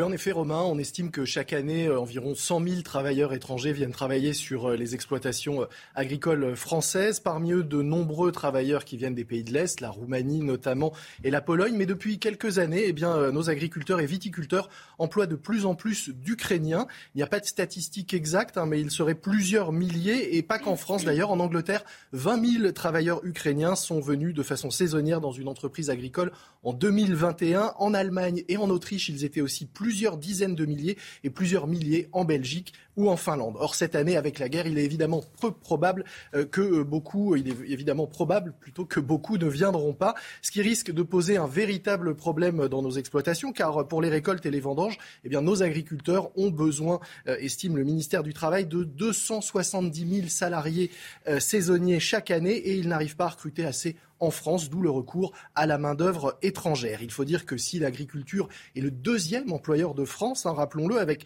plus d'un million de salariés, eh bien le, métier souffre d'un véritable désamour, les conditions de travail sont jugées pénibles, il faut bien l'avouer qu'elles le sont euh, souvent, les emplois sont peu qualifiés et euh, ça ne paye pas énormément. Bref, bien qu'on puisse, dit-on, trouver l'amour dans le pré, l'agriculture, elle, peine encore à trouver sa place dans le cœur des Français. Les supporters de Liverpool ont envoyé un, message de, soutien, de, solidarité à Cristiano Ronaldo, joueur de Manchester United. Vous allez voir les images dans quelques secondes. Voilà les, supporters de Liverpool qui ont applaudi pendant une minute pour euh, lancer un message de soutien, de solidarité au Portugais hein, qui a perdu l'un de ses jumeaux. On en parlait hier matin, Chana. Hein. à la septième minute de jeu, comme le numéro de maillot de Ronaldo, le stade de Liverpool s'est levé et a applaudi. Regardez.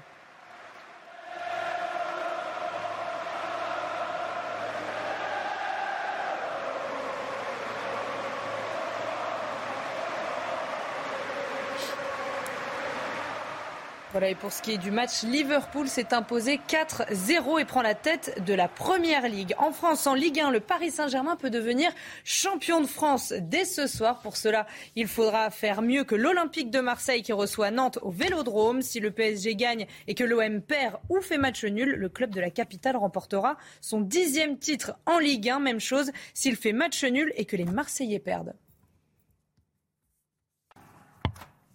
7h20, restez bien avec nous dans un instant. La voiture, on sera avec vous, Pierre Chasseret, délégué général de 40 millions d'automobilistes. On va parler d'un sondage. Euh, on découvre que les trois quarts d'entre nous sommes dépendants de la voiture thermique, essence ou diesel. Pourquoi est-on aussi dépendant? On verra ça avec vous dans, un instant. Et puis on reviendra bien sûr sur euh, les préparatifs du débat. C'est l'événement. Euh, on sera très nombreux ce soir devant la télé, devant CNews pour regarder ce débat. Macron, Le Pen, toutes les informations avec vous, Gauthier Lebret, les coulisses. Hein. Les coulisses et puis l'analyse politique aussi. Euh, Jérôme Béglé sera avec nous dans, un instant. Restez bien sûr CNews. À tout de suite. 7h27, on est avec Pierre Chasseret, délégué général de 40 millions d'automobilistes. Pierre, voulez nous parler euh, ce matin de ce sondage dans lequel on découvre que 72% d'entre nous, les trois quarts des Français, euh, se disent dépendants à la voiture thermique, voiture essence, voiture diesel. Hein. C'est pas étonnant. C'est pas étonnant hmm. parce qu'on a l'impression que pendant longtemps, on est tombé dans un politiquement correct qui faisait oublier que tous les Français ont besoin de leur voiture au quotidien. Alors attention, parce que ce que nous apprend l'étude, c'est que les, selon la catégorie sociale dans laquelle vous vivez, eh bien la dépendance à la voiture thermique n'est pas la même. Alors sans grande surprise, hein, dans les catégories les plus populaires, les plus pauvres, on ah est à 72% de dépendance. On, dans les catégories aisées, à 37% quand même. C'est-à-dire que cette dépendance à la voiture existe quand même. Il y a aussi des clivages très forts qui ressortent entre la France des villes et puis aussi cette France périurbaine, celle que j'appelle la France des régions. Et la voiture euh, électrique peine toujours à s'installer auprès de tous. Hein. Oui, oui, alors on met toujours en avant le manque d'autonomie, le prix trop cher des véhicules électriques. Il n'y a pas que ça. Le problème du véhicule électrique, c'est qu'on est en train de tenter de faire accepter à tous les automobilistes qu'il va falloir jeter, mettre à la casse leur véhicule qui fonctionne pourtant parfaitement bien. Et ça, ce n'est pas acceptable. Tiens, regardons la part des Français qui euh, songeaient il y a quelques années à investir dans une voiture électrique. Ils étaient 49% en 2010 on n'est plus que 31% aujourd'hui. La part de ceux qui pensent investir dans l'électrique, intéressant ça, hein. eh elle se réduit malgré les primes, mmh. malgré euh, tout ce qu'on met en place pour en faveur de la voiture électrique. Dans ce contexte, est-ce qu'il est possible de maintenir les objectifs d'interdiction de vente des véhicules thermiques? La Commission européenne nous dit en 2035 fin de la vente des véhicules thermiques et du côté des Français, on dit qu'on en a encore besoin. Donc je pense qu'il va falloir laisser du temps. Ça va être un grand chantier du prochain président ou présidente de la République. Et puis on sera très attentif aussi ce soir à notamment une proposition, celle sur les prix des carburants. Pourquoi? Eh bien parce que 78% des Français placent la baisse de la fiscalité sur les carburants comme en tête de, leurs préoccupations pour l'enjeu de la prochaine présidentielle. Pierre Chasseret, merci Pierre. 7h29, le temps tout de suite. Karine Durand. Et Karine, vous nous emmenez ce matin dans les Pyrénées-Orientales. Oui, avec cette vue euh, très nuageuse du pic du Canigou qui est confronté à de fréquentes averses ce matin. Ça va durer d'ailleurs jusqu'à vendredi. Température assez fraîche, un ressenti vraiment automnal sur les Pyrénées, sur le sud-ouest de manière générale. Alors regardez justement ce que vous réserve votre matinée avec ces fortes pluies qui remontent d'Espagne en direction du sud-ouest du pays et même en direction du centre, du Limousin. Elle s'étale également vers le Roussillon. De ce côté-là, on aura de forts cumuls de précipitations jusqu'à demain. Un ciel plus nuageux sur le nord-ouest et toujours des conditions très dégagées sur l'est, la région Grand Est en particulier. Au cours de l'après-midi, on retrouve ces pluies qui continuent à s'étaler sur toute la moitié sud, hein, jusque sur la Provence-Alpes-Côte d'Azur avec des averses parfois orageuses. Ailleurs, globalement du beau temps sur le nord, toujours un temps très calme et très sec. Les températures ce matin sont deux saisons au nord avec 9 degrés sur la capitale, 4 sur Caen, plus fraîche et inférieure aux moyennes de saison sur le sud-ouest, à peine 8 sur Bayonne et au cours de l'après-midi, les températures sont très basses sur le sud-ouest. Hein. Un ressenti vraiment digne de l'automne à Toulouse, 14 degrés et jusqu'à 16 degrés, c'est plus printanier sur le nord. 7h31, bienvenue à tous. On est un petit peu en retard ce matin. Merci d'être avec nous sur CNews. À la une ce matin, évidemment, le grand débat qui va avoir lieu ce soir à 21h sur CNews. Marine Le Pen face à Emmanuel Macron. Est-ce que vous allez le regarder? On vous a posé la question sur le marché de Marignane. Et puis on va en parler avec vous, euh, évidemment, Jérôme Béglé et avec Gauthier Lebret. À tout de suite, tous les deux. Dans cet entre-deux tours, les professions de foi des deux candidats ont été revues. Dans quel sens? On va le voir dans ce journal. Et puis euh, la guerre en Ukraine et l'armée russe qui poursuit son assaut contre Mariupol et plus généralement contre le Donbass. Les Ukrainiens vont-ils pouvoir résister? On est avec le général Clermont. A tout de suite mon général. Le grand débat de l'entre-deux tours, c'est ce soir. Vous allez pouvoir le suivre à partir de 21h sur CNews. C'est toujours un moment clé, bien sûr, des campagnes présidentielles. On sera des millions devant la télé. Mais est-ce que ce débat influence vraiment votre vote? On vous a posé la question dans les Bouches du Rhône. Stéphanie Rouquier. Au bord de l'étang de Berre, les électeurs de Marignane ont placé Marine Le Pen en tête au premier tour avec 40% des suffrages. Emmanuel Macron arrive en troisième position derrière Jean-Luc Mélenchon avec 17% des voix. En plein cœur du marché, la majorité des habitants attendent de pied ferme le débat de ce soir. On va le regarder, mais je regarderai un replay. Parce qu'à la même heure, il y a l'OM qui joue alors. Donc, voilà, ils, sont, ils ont mal choisi leur jour. Mais quoi qu'il se passe durant le débat, de nombreux habitants avouent avoir déjà fait leur choix pour le second tour. La décision est prise depuis longtemps et non, rien ne me fera changer. Pas du tout, je ne change pas, je ne change pas d'avis. Les quelques électeurs indécis que nous avons rencontrés attendent les candidats sur le thème du pouvoir d'achat. Tout le monde, voilà, tout le monde est touché, le, le, peuple, voilà, parce qu'ils vivent bien, euh, ça, va bien, hein. à part se disputer, euh, ils font 20 000 euros par mois, mais nous qu'on a les SMIG, c'est juste. En 2017, au second tour, la candidate du Rassemblement national était arrivée ici en tête avec 60% des suffrages. Gauthier Lebret sur les coulisses. Euh, Marine Le Pen a eu de la chance sur le tirage au sort. Hein. Absolument, Romain. Elle va ouvrir ce débat, elle va avoir le premier mot, mais aussi le dernier. Il y a une carte blanche à la fin, et c'est Marine Le Pen qui conclura le débat. Et elle a eu aussi de la chance sur le premier thème. Elle voulait le pouvoir d'achat, Emmanuel Macron voulait l'international. On sait que Marine Le Pen est moins à l'aise sur les questions internationales avec euh, les polémiques liées avec ses liens avec la Russie. Eh bien, elle a aussi euh, coup de chance pour le Rassemblement euh, national, puisque c'est le pouvoir d'achat qui ouvrira le débat. On dit alignement des planètes dans son entourage. Et puis, il y avait aussi la fameuse question des plans de coupe. On sait que Marine Le Pen n'en voulait plus parce qu'il y a il y avait beaucoup d'images d'elle en train de lire euh, ses fiches. Du coup, il y a eu un, comment dirais-je, eh un accord. Euh, il n'y aura pas de plan de coupe quand Marine Le Pen lira ses fiches, mais il y aura des plans euh, d'écoute. On verra les candidats s'écouter pendant le débat. Donc on verra Marine Le Pen quand elle écoutera Emmanuel Macron et vice-versa. C'est important, les plans de coupe, effectivement, ça dit beaucoup de choses.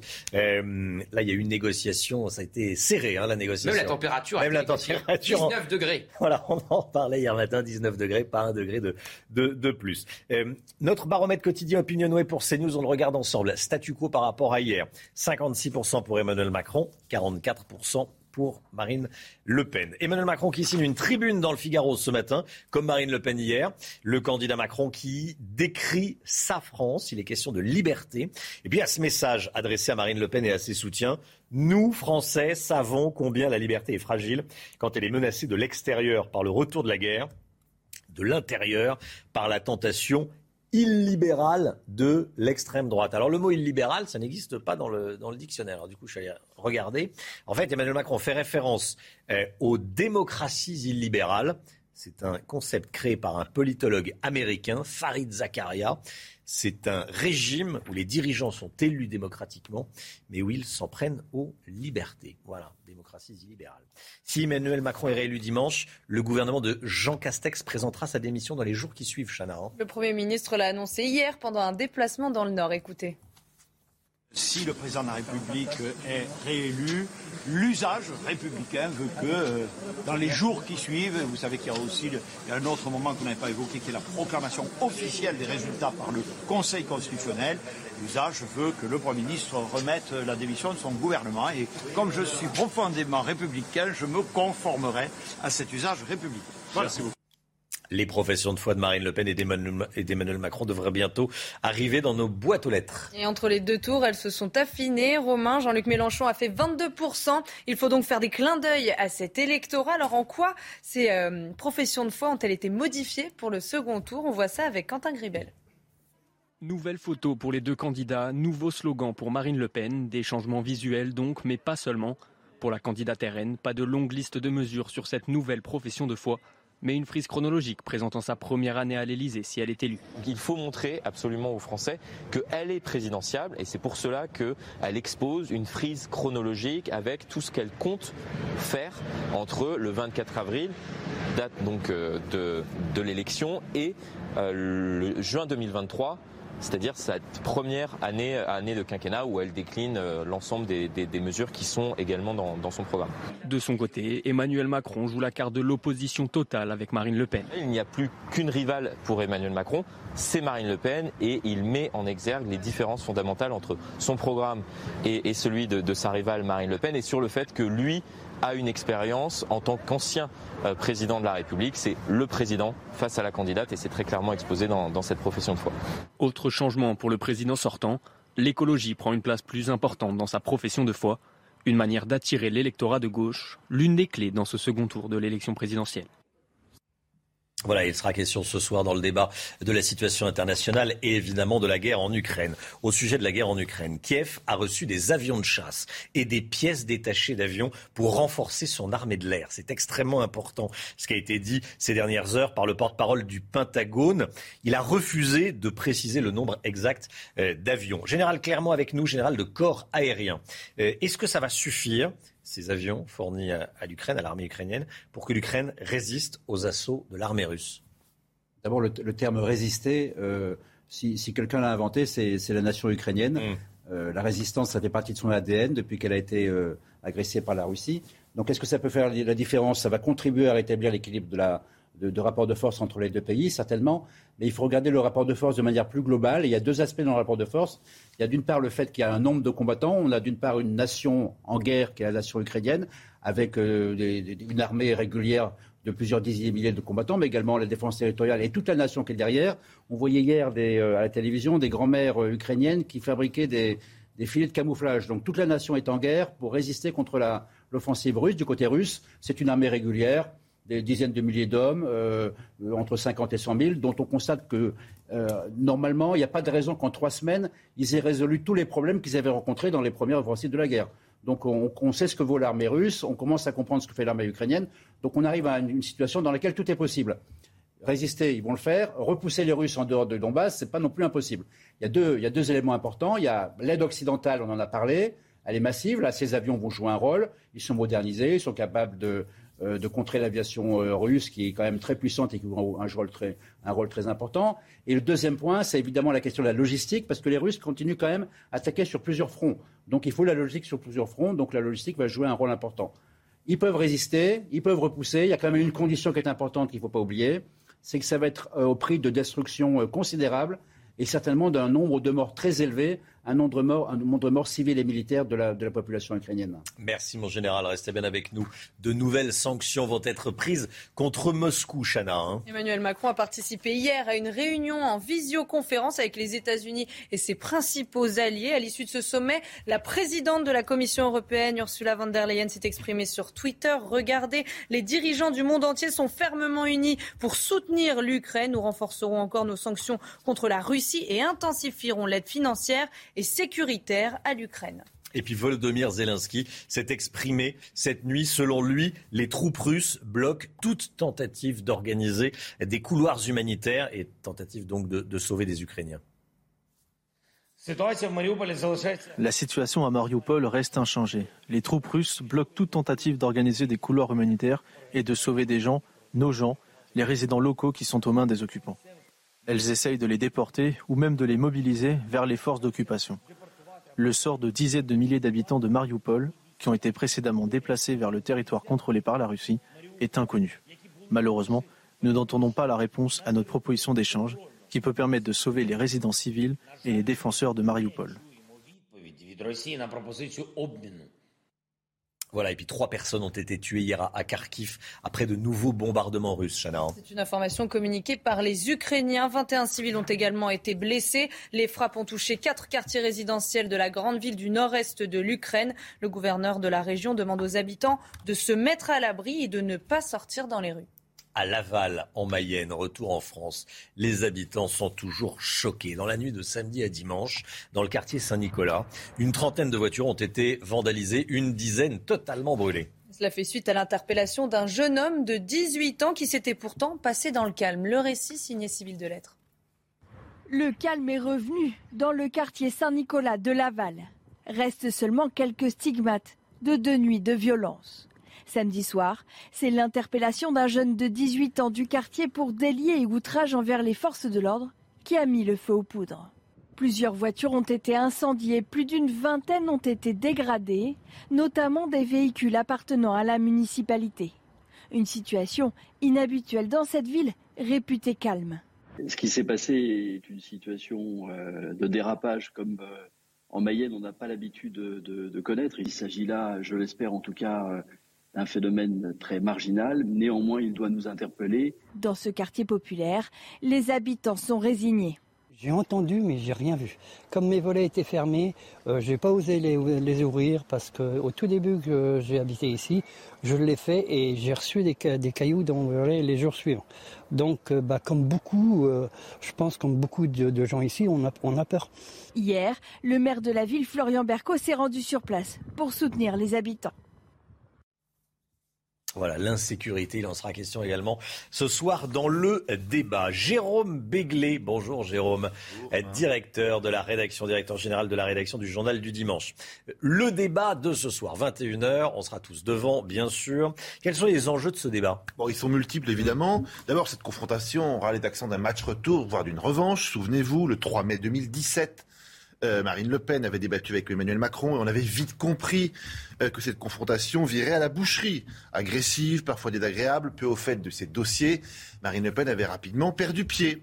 Aujourd'hui, elle, elle doit montrer qu'elle a progressé. Qu'en économie, elle peut soutenir une discussion et faire preuve de pragmatisme. Qu'elle est également capable de discourir sur la géopolitique, les finances, le social, avec des idées nouvelles. Elle devra montrer qu'elle est prête à gouverner ma France, car c'est cette ligne-là, c'est ce, ce mantra-là qu'elle a martelé pendant toute sa campagne. Le débat servira également à clarifier quelques positions euh, des uns et des autres sur des thèmes quand même un peu essentiels. La retraite, par exemple. En mars, le président avait affirmé que l'âge légal de départ à la retraite serait progressivement repoussé à 65 ans. Et depuis, quelques-uns de ses partisans lui-même ont été beaucoup plus flous. On a parlé de 64 ans. Il va falloir ce soir qu'il sorte de son ambiguïté. Tout comme d'ailleurs son adversaire sur la même question est d'abord passé de 60 ans à autre chose, sans qu'on sache très bien ce que c'est que cette autre chose. Euh, la position des uns et des autres devra aussi être clarifiée sur l'Europe, sur les accords de Schengen, sur l'accueil à réserver ou pas aux réfugiés venant d'Ukraine, la réforme de la justice. Tout cela, euh, Marine Le Pen et surtout Emmanuel Macron ont un peu évolué et le président, dans son grand ratissage des voix de gauche, a beaucoup bifurqué. Emmanuel Macron réussit d'ailleurs le prodige d'être aussi insaisissable au dernier jour de son mandat qu'au premier. Mais qui est-il vraiment? Que pense-t-il? On croyait avoir trouvé la clé, mais son discours de Marseille et ses rodomontades écologiques et sociales pour essayer de capter l'électorat de Jean-Luc Mélenchon ont un peu plus encore brouillé les cartes. L'avantage d'un débat, c'est que vous avez une double lame. Si vous esquivez une question, si vous êtes flou ou contradictoire, il y a des journalistes et aussi l'adversaire pour vous mettre face à vos incohérences. Alors, Jérôme, est-ce que ce débat peut être décisif et peut faire évoluer le, score final? Et en fait, la vraie question, c'est est-ce qu'il peut faire mentir les sondages? Alors, je vais vous surprendre, Romain, mais un débat d'entre-deux tours n'a jamais été décisif. Il y a cinq ans, Emmanuel Macron était déjà largement en tête des sondages. Face à Marine Le Pen, il n'a fait qu'amplifier finalement la différence de voix, pas plus. En 2012, tout le monde avait considéré que François Hollande avait remporté euh, son débat avec, face à Nicolas Sarkozy, notamment grâce à sa fameuse anaphore « moi président, moi président ». Pourtant, ce dernier avait remonté un écart chiffré à 12 points au soir du premier tour pour finalement obtenir 48,36% des, des suffrages 15 jours plus tard. Donc le débat n'avait pas été une réussite pour son adversaire. Un débat confirme une intuition. Il galvanise les supporters, mais il ne fait en rien basculer quoi que ce soit. Euh, ce soir, c'est quand même autre chose qui se joue. Le président sortant va-t-il enfin sortir de son image d'arrogance qui lui colle au basque Va-t-il une fois encore endosser ce costume du premier de la classe qui s'agace dès qu'on lui fait une remarque euh, et qui déteste qu'on puisse douter de lui et en plus encore remettre en cause ses faits et gestes? S'il conserve cet air hautain, il aura du mal à faire croire qu'il veut gouverner différemment avec des alliés et mettre en place une coalition. De son côté, Marine Le Pen doit confirmer deux choses. D'abord, son image adoucie de mère de famille, mère de famille attentionnée, euh, de femme tout à la fois calme et posée, de manicha, si vous permettez cette expression, patiente et douce. Son autre défi est de montrer que son parti et elle sont prêts à gouverner, à ferrailler avec Bruxelles, à prendre des décisions et déjà à former un gouvernement avec des ministres crédibles, compétents et qui connaissent la musique. Dernière exigence que l'on peut fixer aux deux finalistes de cette présidentielle, nous donner envie, nous donner envie de croire en eux, de nous donner envie de voter pour eux, par adhésion et pas par rejet de l'autre. Euh, nous donner envie de nous intéresser de nouveau à leurs promesses, à leurs engagements, à leurs idées. Voilà ce qui, selon moi, serait un débat réussi. Vous voyez, même à 50 ans, Romain, on a encore le droit de rêver. merci beaucoup. Euh, merci, Jérôme. On vous retrouve demain. Oui. C'était euh, le, votre édito avant le débat. Demain, c'est débrief. Voilà, là, c'est l'apéritif et demain, vous avez le dessert. Et demain, on a le dessert. Voilà, il y a le, il y a le plat de, de résistance ce soir à, à 21h. Il y aura donc ce face-à-face Emmanuel Macron, Marine Le Pen, qui sera arbitré par Gilles Boulot et, et Léa Salamé. En, en 2012, c'était Laurence Ferrari. Et Nicolas Sarkozy François Hollande. Voilà, Laurence qui sera à 8h15 pour euh, l'interview politique, bien sûr, euh, de, la matinale, et puis qui sera également l'invité de, Pascal Pro à partir de 9h pour parler des, des débats. 7h47, l'heure du point info. Tout de suite, Chanel.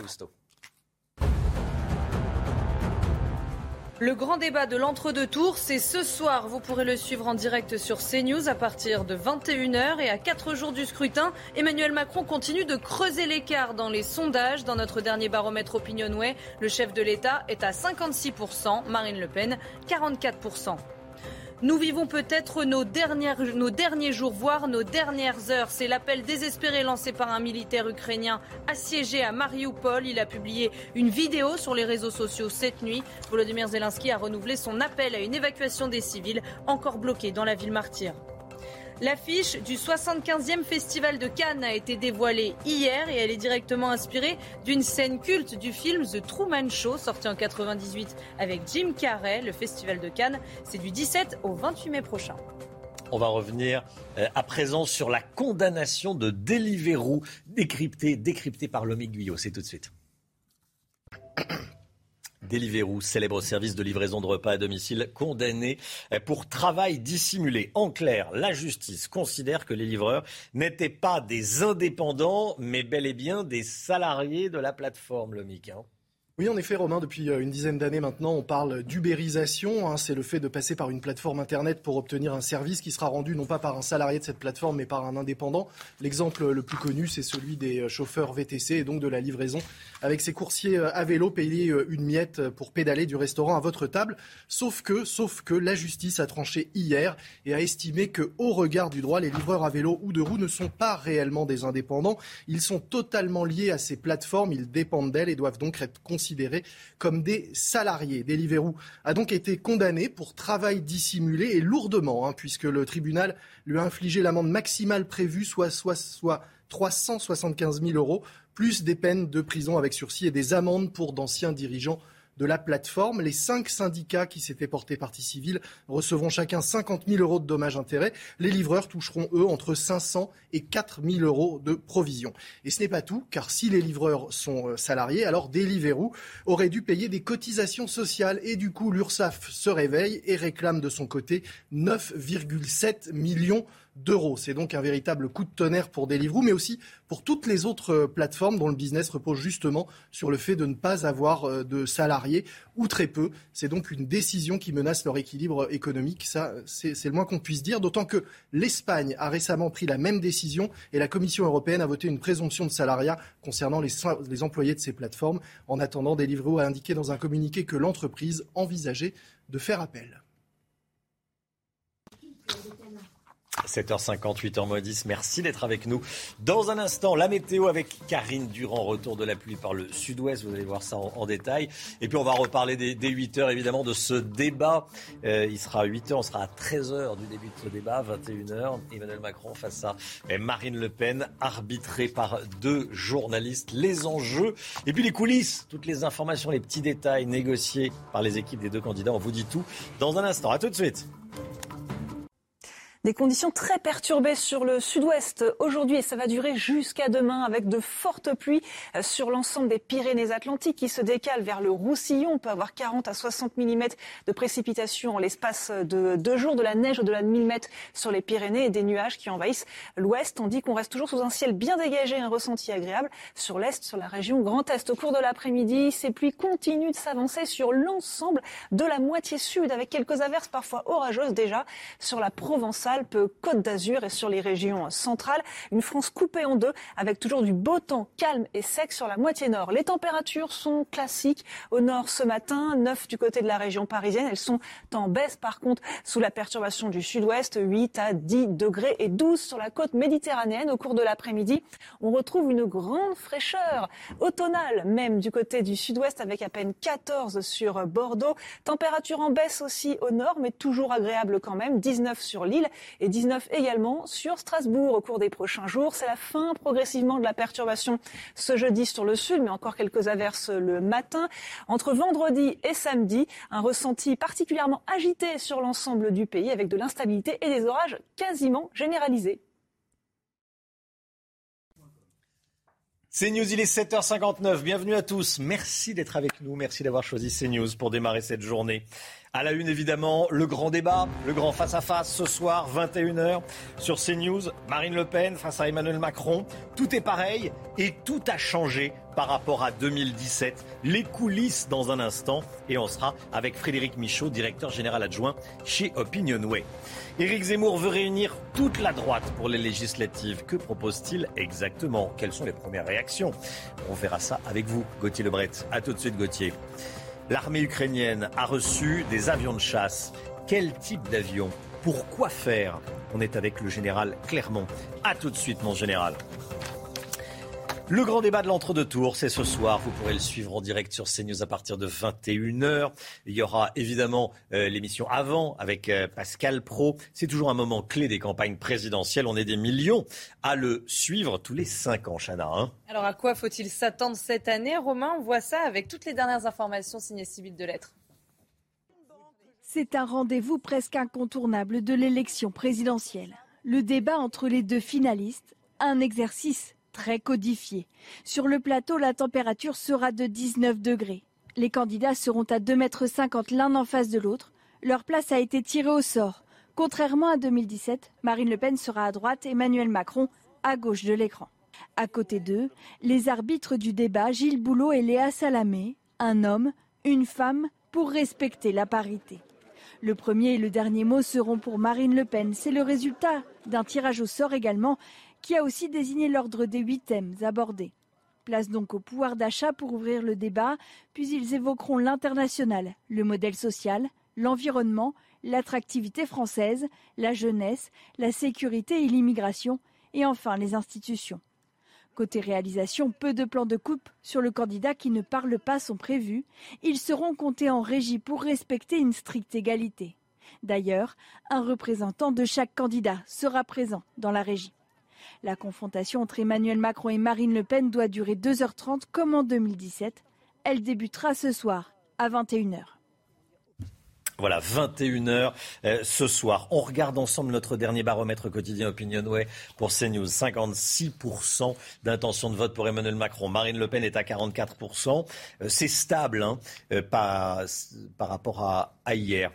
Frédéric Michaud, directeur général adjoint chez Opinionway, avec nous ce matin. Frédéric, 56-44, on est au-delà de la marge d'erreur, comme on dit. Est-ce que c'est gagné d'avance pour Emmanuel Macron? C'est la question que tout le monde se pose. On est au-delà de la marge d'erreur qui est euh, comprise entre 1,3 et, 3 points. Donc on, voit là que les, chiffres ne sont pas dans cette zone d'incertitude que, mesurent euh, les sondeurs. Alors est-ce que c'est gagné? Il est encore évidemment trop tôt pour pouvoir, euh, l'assurer. En tout cas, les choses sont, bien engagées pour Emmanuel Macron. Ce qu'on note dans l'histoire de l'élection présidentielle, c'est qu'il n'y a jamais eu de, croisement de courbe, de renversement de tendance dans l'entre-deux tours. C'est ça qui, c'est ça qui est important. Jérôme Béglé, euh, qu'est-ce qu'on regarde dans un débat comme ça? Les programmes, bon, très bien, mais on va au-delà du programme, on regarde la personnalité du candidat, j'allais dire un peu vulgairement, mais ce qu'il y a sous le capot, quoi. Qui est vraiment Emmanuel Macron, on commence un peu à le savoir, qui est vraiment euh, Marine Le Pen aussi. Oui, on va regarder. D'abord, on va s'intéresser aux petites phrases que les uns les autres vont faire hum. et qui pourront être mises à leur crédit ou à leur débit dans les jours et les semaines à venir. On va surtout regarder l'atmosphère qui va faire sympathique, qui va être drôle, qui va être euh, plutôt léger, qui va être sérieux, qui va être agressif, qui va être coulant, euh, qui va euh, offrir une image un peu différente que celle qu'on avait de lui ou d'elle. Tout ça, ça va être très important.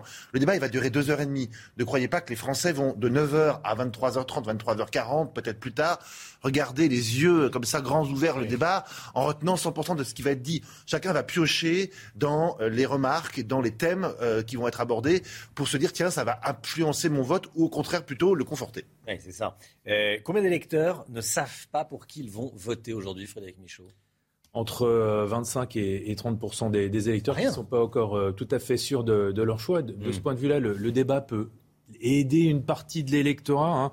On a des chiffres, 12 des électeurs qui attendent le débat pour choisir s'ils vont voter ou pas et 14% des électeurs pour choisir pour quel candidat ils vont voter. C'est 14% chez les électeurs de, Jean-Luc Mélenchon qui sont l'une des clés du scrutin de, dimanche, c'est 19%. Donc on voit que le débat, ça peut avoir un petit effet, c'est jamais euh, décisif. Mais on se souvient par exemple qu'en 2017, le débat avait fait perdre deux points à Marine Le Pen. Entre le jour du débat, elle était à 40% le mercredi, elle, avait chuté à 38% le, vendredi et même 36% le jour du scrutin. Frédéric Michaud, directeur général d'Opinionway. Merci Frédéric. La politique, c'est également cet appel d'Éric Zemmour à une grande coalition de droite pour les élections législatives. L'ancien candidat à la présidentielle a fait cette proposition hier. Gauthier Lebret avec nous, c'est une main tendue au Rassemblement national, euh, aux, Républicains et à Debout la France. Euh, Gauthier Lebret, la campagne pour les législatives a commencé. Dites-nous également quelles sont les premières réactions.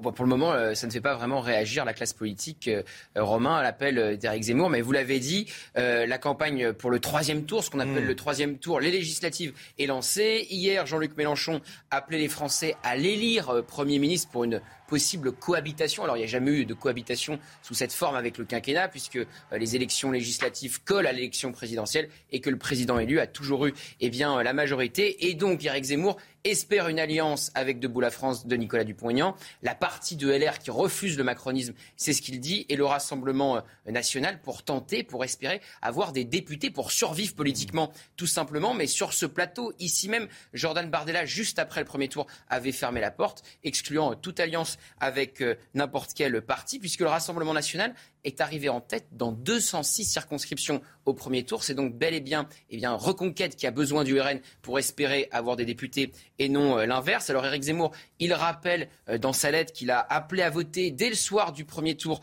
pour Marine Le Pen et il appelle à cette alliance pour peser face à deux blocs. Le bloc macroniste, c'est ce qu'il dit, avec l'alliance avec Nicolas Sarkozy et le bloc qu'il appelle islamo-gauchiste qui réunirait Jean-Luc Mélenchon et Europe Écologie Les Verts. Merci Gauthier. La guerre en Ukraine à présent et cet appel désespéré lancé par un militaire ukrainien, Chana. Et oui, un, militaire ukrainien qui est en ce moment à Mariupol. Il a publié une vidéo sur les réseaux sociaux cette nuit. Regardez. C'est notre appel au monde. Ça pourrait bien être le dernier appel de notre vie. Nous vivons peut-être nos derniers jours, voire nos dernières heures. L'ennemi est dix fois plus nombreux que nous. Il a l'avantage dans les airs, dans l'artillerie, dans ses forces terrestres, au niveau de l'équipement et des chars. Nous appelons et supplions tous les dirigeants du monde de nous aider. Nous leur demandons d'utiliser la procédure d'extraction et de nous emmener sur le territoire d'un pays tiers.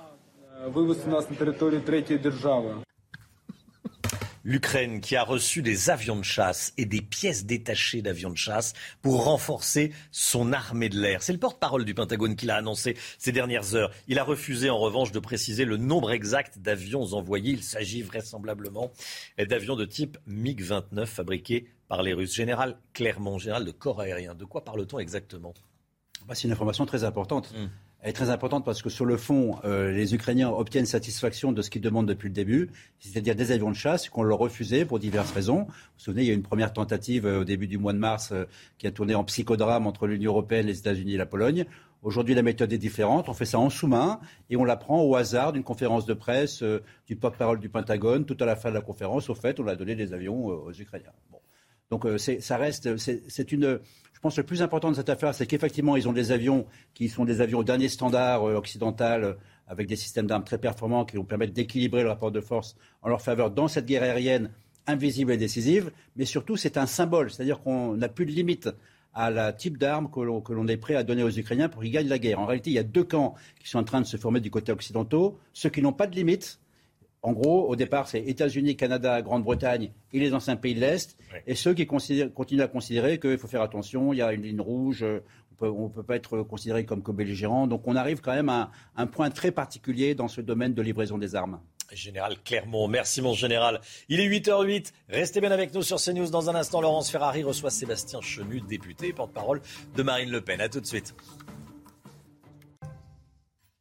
C'est News, il est 8h15. Bienvenue à tous. Dans un instant, Laurence Ferrari, vous recevez Sébastien Chenu, député et porte-parole de Marine Le Pen. Tout de suite, le point info avant votre interview avec Chanel Housteau. Le grand débat de l'entre-deux tours, c'est ce soir. Vous pourrez le suivre en direct sur CNews à partir de 21h. Et à quatre jours du scrutin, Emmanuel Macron continue de creuser l'écart dans les sondages. Dans notre dernier baromètre Opinionway, le chef de l'État est à 56%, Marine Le Pen 44%. Éric Zemmour veut une grande coalition des droites aux élections législatives, une main tendue au Rassemblement national, aux Républicains et à Debout la France. Objectif bâtir une majorité contre Emmanuel Macron et Jean-Luc Mélenchon. Et pour cela, Éric Zemmour appelle à éviter les guerres d'ego. La guerre en Ukraine, et on vient de l'apprendre, un accord sur un couloir d'évacuation de civils depuis Mariupol a été trouvé. Une annonce faite par l'Ukraine quelques heures après l'appel désespéré lancé par un militaire ukrainien depuis la ville martyre. Merci Chana. Laurence Ferrari, vous recevez Sébastien Chenu. Bonjour Sébastien Chenu. Bonjour Laurence Ferrari. Bienvenue dans les matinales de CNews. Dernière ligne droite avant l'élection. Avant cela, il y a le débat de l'entre-deux tours. Comment Marine Le Pen l'aborde-t-elle? Est-ce qu'il y a de l'appréhension ou au contraire la volonté de montrer qu'elle a su tirer les leçons de celui de 2017 vous savez, ça fait cinq ans euh, que Marine Le Pen euh, réfléchit finalement euh, à ce débat, réfléchit au rendez-vous qu'elle va avoir avec Emmanuel Macron et à l'idée que celui-ci puisse enfin ne pas se dérober. Parce que ce qu'on a vu jusqu'à présent, c'était un, candidat président, un président candidat qui se dérobait sans programme, à part la retraite à 65 ans, sur laquelle ils ont un peu bougé dans la semaine, 64, 65, 67, on ne sait plus très bien. C'est une dérobade permanente. Et là, enfin, c'est un rendez-vous qui va permettre de parler du bilan d'Emmanuel Macron. On n'a pas beaucoup parlé du bilan. McKinsey, les 600 milliards de dettes, le chômage, l'insécurité euh, qui explose, l'immigration. On va parler du bilan d'Emmanuel Macron, sa façon de gouverner. Euh, les gilets jaunes et borniers, les pompiers contre euh, les infirmières, les gens des villes contre les gens des champs. Bref, on va voir le bilan, mais aussi les projets. Parce que ce qui est intéressant, c'est de confronter les deux visions euh, de la société qu'ont euh, ces deux candidats. Et c'est vrai qu'elles sont très différentes. Encore un tout petit mot de la préparation. Comment est-ce qu'elle s'est préparée? C'était ma question. Est-ce qu'il y a eu euh, des partenaires, des sparring partners? On a dit qu'elle avait mis un énarque en face d'elle, un sosie d'Emmanuel Macron pour s'entraîner à ce débat. C'est vrai? Non, vous savez, ça fait toujours naître des fantasmes incroyables. Euh, Marine Le Pen, ça fait cinq ans qu'elle se prépare finalement, cinq ans qu'elle regarde la politique d'Emmanuel Macron, qu'elle la combat, euh, qu'elle euh, fait œuvre de proposition. Ça fait six mois qu'elle est en campagne au contact des Français. Il n'y a pas eu de sosie Elle est sereine, elle est déterminée. Il n'y a pas eu de sosie d'Emmanuel Macron. nous ne l'avons pas trouvé. Je ne suis pas persuadé que... Parce qu'il est unique par définition, euh, et heureusement probablement d'ailleurs qu'il n'y en a pas deux. Euh, mais non, non, tout ça, c'est un travail avec euh, sérénité, avec cohérence, qui se prépare. Avec beaucoup de travail en amont, beaucoup de fiches, beaucoup de chiffres à ingurgiter Je pense que c'est le cas pour les deux candidats les deux candidats se préparent probablement sérieusement. nous n'avons pas effectivement tous les algorithmes d'Emmanuel Macron, toutes ces banques de données de collaborateurs qui probablement le, fournissent, mais nous faisons ça avec sérénité parce que ce qui compte, c'est l'enjeu de la France qui est en jeu ce soir. C'est l'intérêt de la France. Euh, est-ce qu'il y a des écueils qu'il faut que Marine Le Pen évite L'agressivité, euh, on sait que les deux souhaitent un débat serein et démocratique. Parce qu'il faut, je crois, c'est en fait montrer ce qu'on souhaite soi-même, la façon dont on va présider le pays. Parce qu'il y a le programme, évidemment, mais il y a aussi la capacité à présider le pays. on a vu Emmanuel Macron, ça a été une brutalité incroyable, un mépris des Français, jusqu'encore ces derniers jours. Hein. Il est venu dans ma circonscription la semaine dernière dire à une aide-soignante qu'elle n'était pas dans la vie réelle. Donc en fait, il y a le programme et il y a l'incarnation. Et je pense que c'est important de montrer la façon dont on souhaite gouverner, mais aussi la méthode. Marine Le Pen souhaite du référendum, souhaite la proportionnelle, souhaite donner la parole aux Français tout au long de son mandat. C'est effectivement très éloigné de ce que propose Emmanuel Macron. Et on lui rétorque sur cette volonté d'utiliser énormément énormément le référendum, de vouloir contourner les institutions, de vouloir s'asseoir sur le Parlement, de vouloir réformer la Constitution et finalement euh, s'en affranchir. Qu'est-ce que vous répondez? Je crois que c'est totalement l'inverse en fait. Marine Le Pen souhaite donner davantage la parole aux Français. La proportionnelle d'abord, parce que c'était une promesse d'Emmanuel Macron pas tenue et qu'aujourd'hui on le voit bien. Il s'est dit favorable euh, désormais. Bien sûr, euh, il est favorable à peu près à tout au moment des élections. mais on le voit bien. Il y a eu, je crois, 72% des Français qui ont refusé de voter, ou 76% des Français qui ont refusé de voter Emmanuel Macron euh, il y a au premier tour. Donc euh, ces Français-là, il faut bien un moment qu'ils se retrouvent représentés. Et c'est vrai que l'Assemblée nationale de demain, elle va devoir les représenter mieux. La proportionnelle, c'est nécessaire. Le référendum, on n'a pas voté en France, on n'a pas donné la parole aux Français depuis combien de temps Pour en plus, la dernière fois, ne même pas respecter leur choix. On a besoin de ce travail de rénovation de nos institutions, tout en en étant euh, solidement accroché à la Ve République. Encore un tout petit mot du débat avant de passer euh, aux législatives, vous les avez évoqués. Euh, le premier thème abordé ce soir sera le pouvoir d'achat. Au tirage au sort, c'est Marine Le Pen qui va démarrer. C'est un avantage pour elle parce que c'est le thème principal, on va dire, de son programme depuis le début bah, De toute façon, c'est le hasard qui euh, euh, a permis que le pouvoir d'achat soit le premier thème, mais c'est vrai que c'est la préoccupation numéro un des Français, le pouvoir d'achat. Et Marine Le Pen l'a identifié très tôt, euh, quand elle fait ses propositions de baisser la TVA à 5,5% sur les énergies, c'est parce qu'elle a identifié très tôt que c'était le thème central. vous savez, aujourd'hui, on parle de l'inflation, on parle de l'augmentation notamment du prix des engrais, on parle d'une inflation incroyable sur l'alimentaire qui arrive pour le mois de juin. Mais tout ça, il faut des réponses. Et Marine Le Pen a un stock de réponses très concrètes pour améliorer le quotidien des Français. Je n'ai pas beaucoup vu euh, Emmanuel Macron euh, travailler sur cette question du pouvoir d'achat, euh, à part le pouvoir d'achat des plus riches pendant ces années que nous n'avons pas. Il propose un chèque alimentation hein, qui avait été déjà voté il y a plusieurs mois et pas mis en, œuvre. Un chèque alimentation qui devrait aider les plus modestes à, je ne sais pas à quelle hauteur il se montrera. Mais c'est pas très sérieux. À, boucler les fins de mois. Sincèrement, c'est pas très sérieux. Emmanuel Macron a empilé les taxes pendant ces années, notamment sur les énergies. Euh, ensuite, il donne il distribue euh, des petits chèques. Résultat, 600 milliards de dettes. C'est pas très sérieux non plus, ça. Donc, euh, créer des chèques pour payer des taxes, c'est quand même un non-sens économique. Nous, on veut des mesures pérennes qui durent dans le temps, qui épaulent les gens, notamment la TVA qui pourrait être supprimée totalement sur 100 produits de première nécessité tant que l'inflation est importante. Pour tout le monde, hein, sur. Bien sûr, bien sûr, pour tout le monde, y compris les classes moyennes. Revenu minimum. oui, y compris les classes moyennes, parce que les classes moyennes, elles commencent à être de plus en plus appauvries. Donc, ce qu'on veut, c'est des mesures sérieuses. C'est pas distribuer de l'argent du contribuable à tout va, parce que ça n'a pas de sens. Ce soir, l'un et l'autre vont pointer les changements de cap de leur adversaire sur le voile. Est-ce que Marine Le Pen a changé d'avis? Elle a dit j'ai écouté les Français. Moi, je suis contre le port du voile, dit-elle, mais je ne suis pas insensible au discours d'une vieille dame qu'elle avait rencontrée dans le fils s'est battu pour la France. Il va y avoir un changement de cap là-dessus ou pas? On peut, Vous pouvez adoucir votre projet? Écoutez, nous, notre combat, il est contre l'islamisme. Donc, on va commencer par fermer les mosquées radicalisées. On va euh, euh, arrêter euh, les financements de l'islam radical.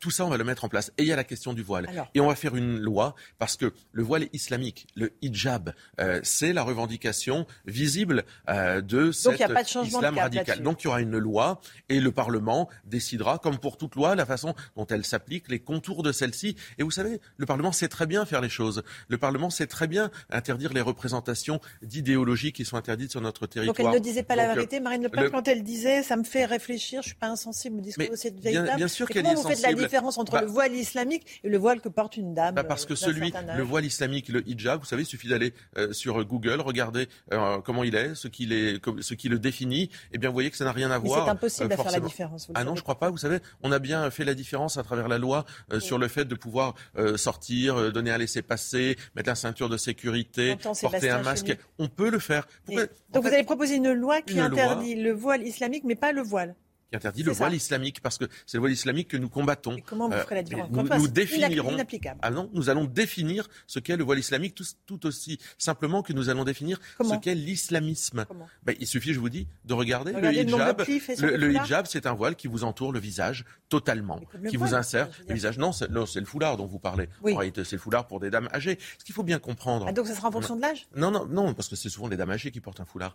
Euh, ce qu'il faut bien comprendre, c'est que le, le hijab le hijab, le hijab, c'est l'instrument de l'islamisme. Il faut une loi pour le combattre. Et donc, nous allons faire tomber ce foulard islamique, ce hijab. Donc pas de changement de, cap là-dessus, on est d'accord. Euh, les, éclaircissements de Marine Le Pen euh, à suivre pour ce soir. Le troisième tour, Jean-Luc Mélenchon s'invite euh, dans l'entre-deux tours en demandant aux Français de l'élire Premier ministre, évidemment, en, le, en portant ses députés à la majorité à l'Assemblée nationale. Est-ce qu'il a raison de s'inviter comme ça dans l'entre-deux tours et d'appeler les Français à l'élire?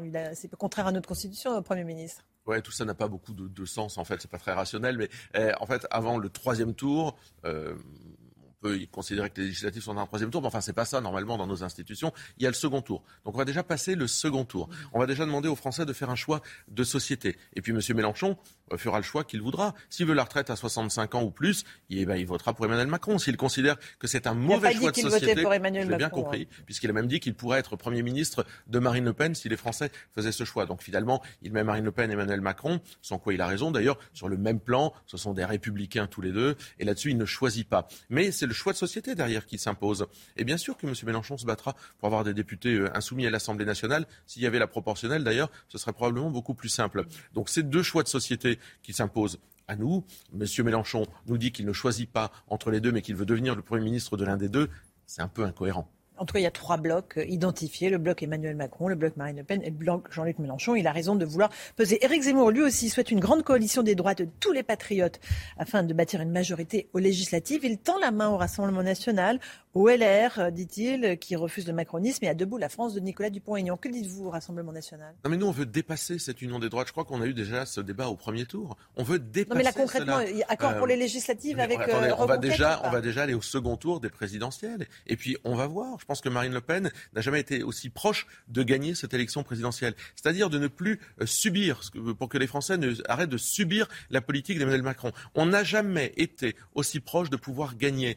Euh, donc on va attendre sereinement cette élection, on va faire œuvre d'arguments, puis ensuite on se penchera sur les élections législatives. Vous pensez pas, vous Nous, nous avons aujourd'hui 577, bah, nous avons 577 candidats qui de toute façon sont investis pour porter le programme que nous défendons, c'est-à-dire un programme à la fois de rééquilibrage, euh, entre, euh, dans les territoires, un programme de pouvoir d'achat, un programme de sécurité, un programme de protection des Français. Des candidats RN dans toutes les circonscriptions, ce que vous nous dites, pas d'accord avec Reconquête, on pas va voir après, mais aujourd'hui on n'est pas dans de la tambouille politique. Enfin, ces gens, euh, Zemmour, Mélenchon, tout ça, je comprends. ils veulent peser, mais simplement attendons. Il y a un second tour qui va se passer. Le meilleur moyen de peser, je veux dire, et je le dis aux électeurs de Jean-Luc Mélenchon, c'est d'être insoumis jusqu'au bout, c'est-à-dire de sortir Emmanuel Macron. Ça, c'est un vrai moyen de peser. Euh, pendant tout cela, il y a la vie des Français qui se poursuit difficile euh, en raison des problèmes de pouvoir d'achat, mais aussi d'insécurité.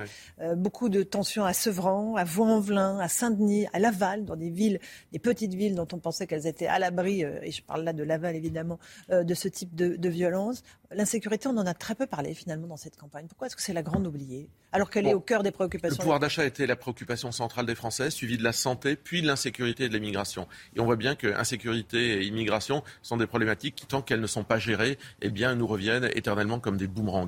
Nous, ce que nous pensons avec Marine Le Pen, c'est qu'il faut une volonté politique, il faut des moyens et remettre la victime au centre de tout. Soutenir nos forces de l'ordre, leur donner des moyens, des moyens moraux, juridique, expulser les délinquants étrangers, c'est-à-dire qu'effectivement, il faut remettre de l'autorité dans un pays qui a vu cette autorité s'affaisser pendant cinq ans d'Emmanuel Macron. On a beaucoup vu ressurgir depuis le premier tour et la qualification de Marine Le Pen pour le second euh, l'extrême droite, voilà, le, vocable extrême droite que les Français reprennent évidemment. Euh, ce matin, dans une tribune euh, publiée dans le Figaro, Emmanuel Macron explique que voilà, nous Français savons combien la liberté est fragile quand elle est menacée de l'extérieur par le retour de la guerre et de l'intérieur par la tentation illibérale de l'extrême droite. La tentation illibérale de l'extrême droite, c'est ce que vous incarnez non, mais moi, je préfère écouter Marcel Gauchet, Michel Onfray, qui sont des philosophes euh, qui ne sont pas des soutiens du Rassemblement national. Marine Le Pen n'est pas d'extrême euh, droite. Henri Guénaud, qui dit que Marine Le Pen a, euh, un projet qui est parfaitement conforme à la Constitution. Mais surtout, ce que disent ces, philosophes et ce que dit Marcel Gauchet, qui va à l'inverse de ce que dit Emmanuel Macron, c'est que la liberté, c'est pas le laisser faire, c'est pas la dérégulation permanente. C'est au contraire choisir et organiser. C'est ce que dit Marcel Gauchet. La liberté, c'est choisir et organiser. C'est ce qu'on attend des hommes et des femmes politiques. C'est pas donner tout pouvoir à Euh, au marché, etc. Et c'est ça le régime d'Emmanuel Macron. C'est un pouvoir dérégulé, extrêmement libéral, pour le coup, ultra-libéral. Et moi, je crois que je préfère effectivement une candidate qui protège les Français et qui euh, les respecte aussi parce qu'on a manqué de ce respect, de cette bienveillance pendant cinq ans. Mais qui est d'extrême droite? Marine Le Pen est-elle d'extrême droite? Non, mais enfin, c'est un des... je crois qu'il n'y a pas un Français qui pense, à part quelques journalistes ou quelques militants politiques de très mauvaise foi, il n'y a pas un Français qui pense que Marine Le Pen euh, est d'extrême droite. Enfin, ça ne correspond à aucun des critères de ce qu'est l'extrême droite. Donc Marine Le Pen, c'est une républicaine, une patriote, et son projet, il est républicain, populaire, social et patriote. Parce que le mot illibéral, ça veut dire c'est un régime où les dirigeants sont élus démocratiquement, mais où ils s'en prennent aux libertés. C'est là aussi une des peurs agitées par euh, le camp d'Emmanuel Macron, que vous vous en preniez aux libertés, que vous contourniez la Constitution, et que finalement vous installiez un régime quasi autoritaire. Non mais s'en prendre aux libertés. Emmanuel Macron, dans sa bouche, ça résonne quand même bizarrement. Lui qui a enfermé les gens, lui qui a euh, privé, qui a viré des, des, soignants d'hôpitaux, enfin s'en prendre aux libertés. Pendant la pandémie, qui a fait hein, taper sur les gilets jaunes avant. Euh, lui qui a envoyé la police contre les pompiers. je veux dire, s'il y a bien quelqu'un qui a fait régresser la liberté, la loi Avia euh, aussi qui euh, empêche sur le net aussi de pouvoir s'exprimer. Voilà bien quelqu'un qui a été, qui a contraint les Français, qui a touché à leur liberté dès qu'il a pu le faire et qui aujourd'hui renvoie ceci à ses opposants politiques. Emmanuel Macron est un candidat plastique, c'est un candidat des algorithmes, un candidat qui est métallique, froid, qui n'a pas aimé les Français, qui n'aime pas les Français et qui ne sait pas euh, les protéger. On a besoin d'exactement l'inverse. Sébastien Chenu était l'invité euh, de la matinale. Merci d'être venu. À vous, Romain Desarmes, pour la suite. C'est News, il est 8h30, 8h30. Bienvenue à tous. Merci à vous, Laurence Ferrari, et à votre invité, Sébastien Chenu, porte-parole de Marine Le Pen. À quelques heures du grand débat, évidemment. C'est euh, l'information numéro un ce matin, ce grand débat à partir de 21h. Marine Le Pen face à Emmanuel Macron un débat pour se décider. Est-ce que vous allez le regarder ce soir, tiens, ce, grand débat Vous voyez les, thèmes abordés, les thèmes qui seront abordés pendant ce, grand débat. Est-ce que vous allez le regarder? On vous a posé la question sur un marché à Marignane. Dans cet entre-deux tours, les professions de foi des deux candidats ont été revues. Dans quel sens ont-elles été revues, ces professions de foi? Ces programmes d'entre-deux tours, on le verra dans ce journal. La guerre en Ukraine et cette toute dernière information. Kiev annonce un accord avec la Russie sur un couloir d'évacuation de civils depuis Mariupol. Qu'est-ce que cela signifie exactement? Les explications du général Clermont. A tout de suite, mon général. Le grand débat de l'entre-deux tours, c'est donc ce soir. Vous pourrez le suivre en direct sur CNews à partir de 21h. C'est un moment clé des campagnes présidentielles. S'il en est, on l'attend tous. On sera des millions ce soir devant la télévision, Chana. Hein. Mais est-ce que ce débat influence vraiment votre vote? On vous a posé la question dans les Bouches du Rhône, Stéphanie Rouquier. Au bord de l'étang de Berre, les électeurs de Marignane ont placé Marine Le Pen en tête au premier tour avec 40% des suffrages. Emmanuel Macron arrive en troisième position derrière Jean-Luc Mélenchon avec 17% des voix. En plein cœur du marché, la majorité des habitants attendent de pied ferme le débat de ce soir. On va le regarder, mais je regarderai un replay.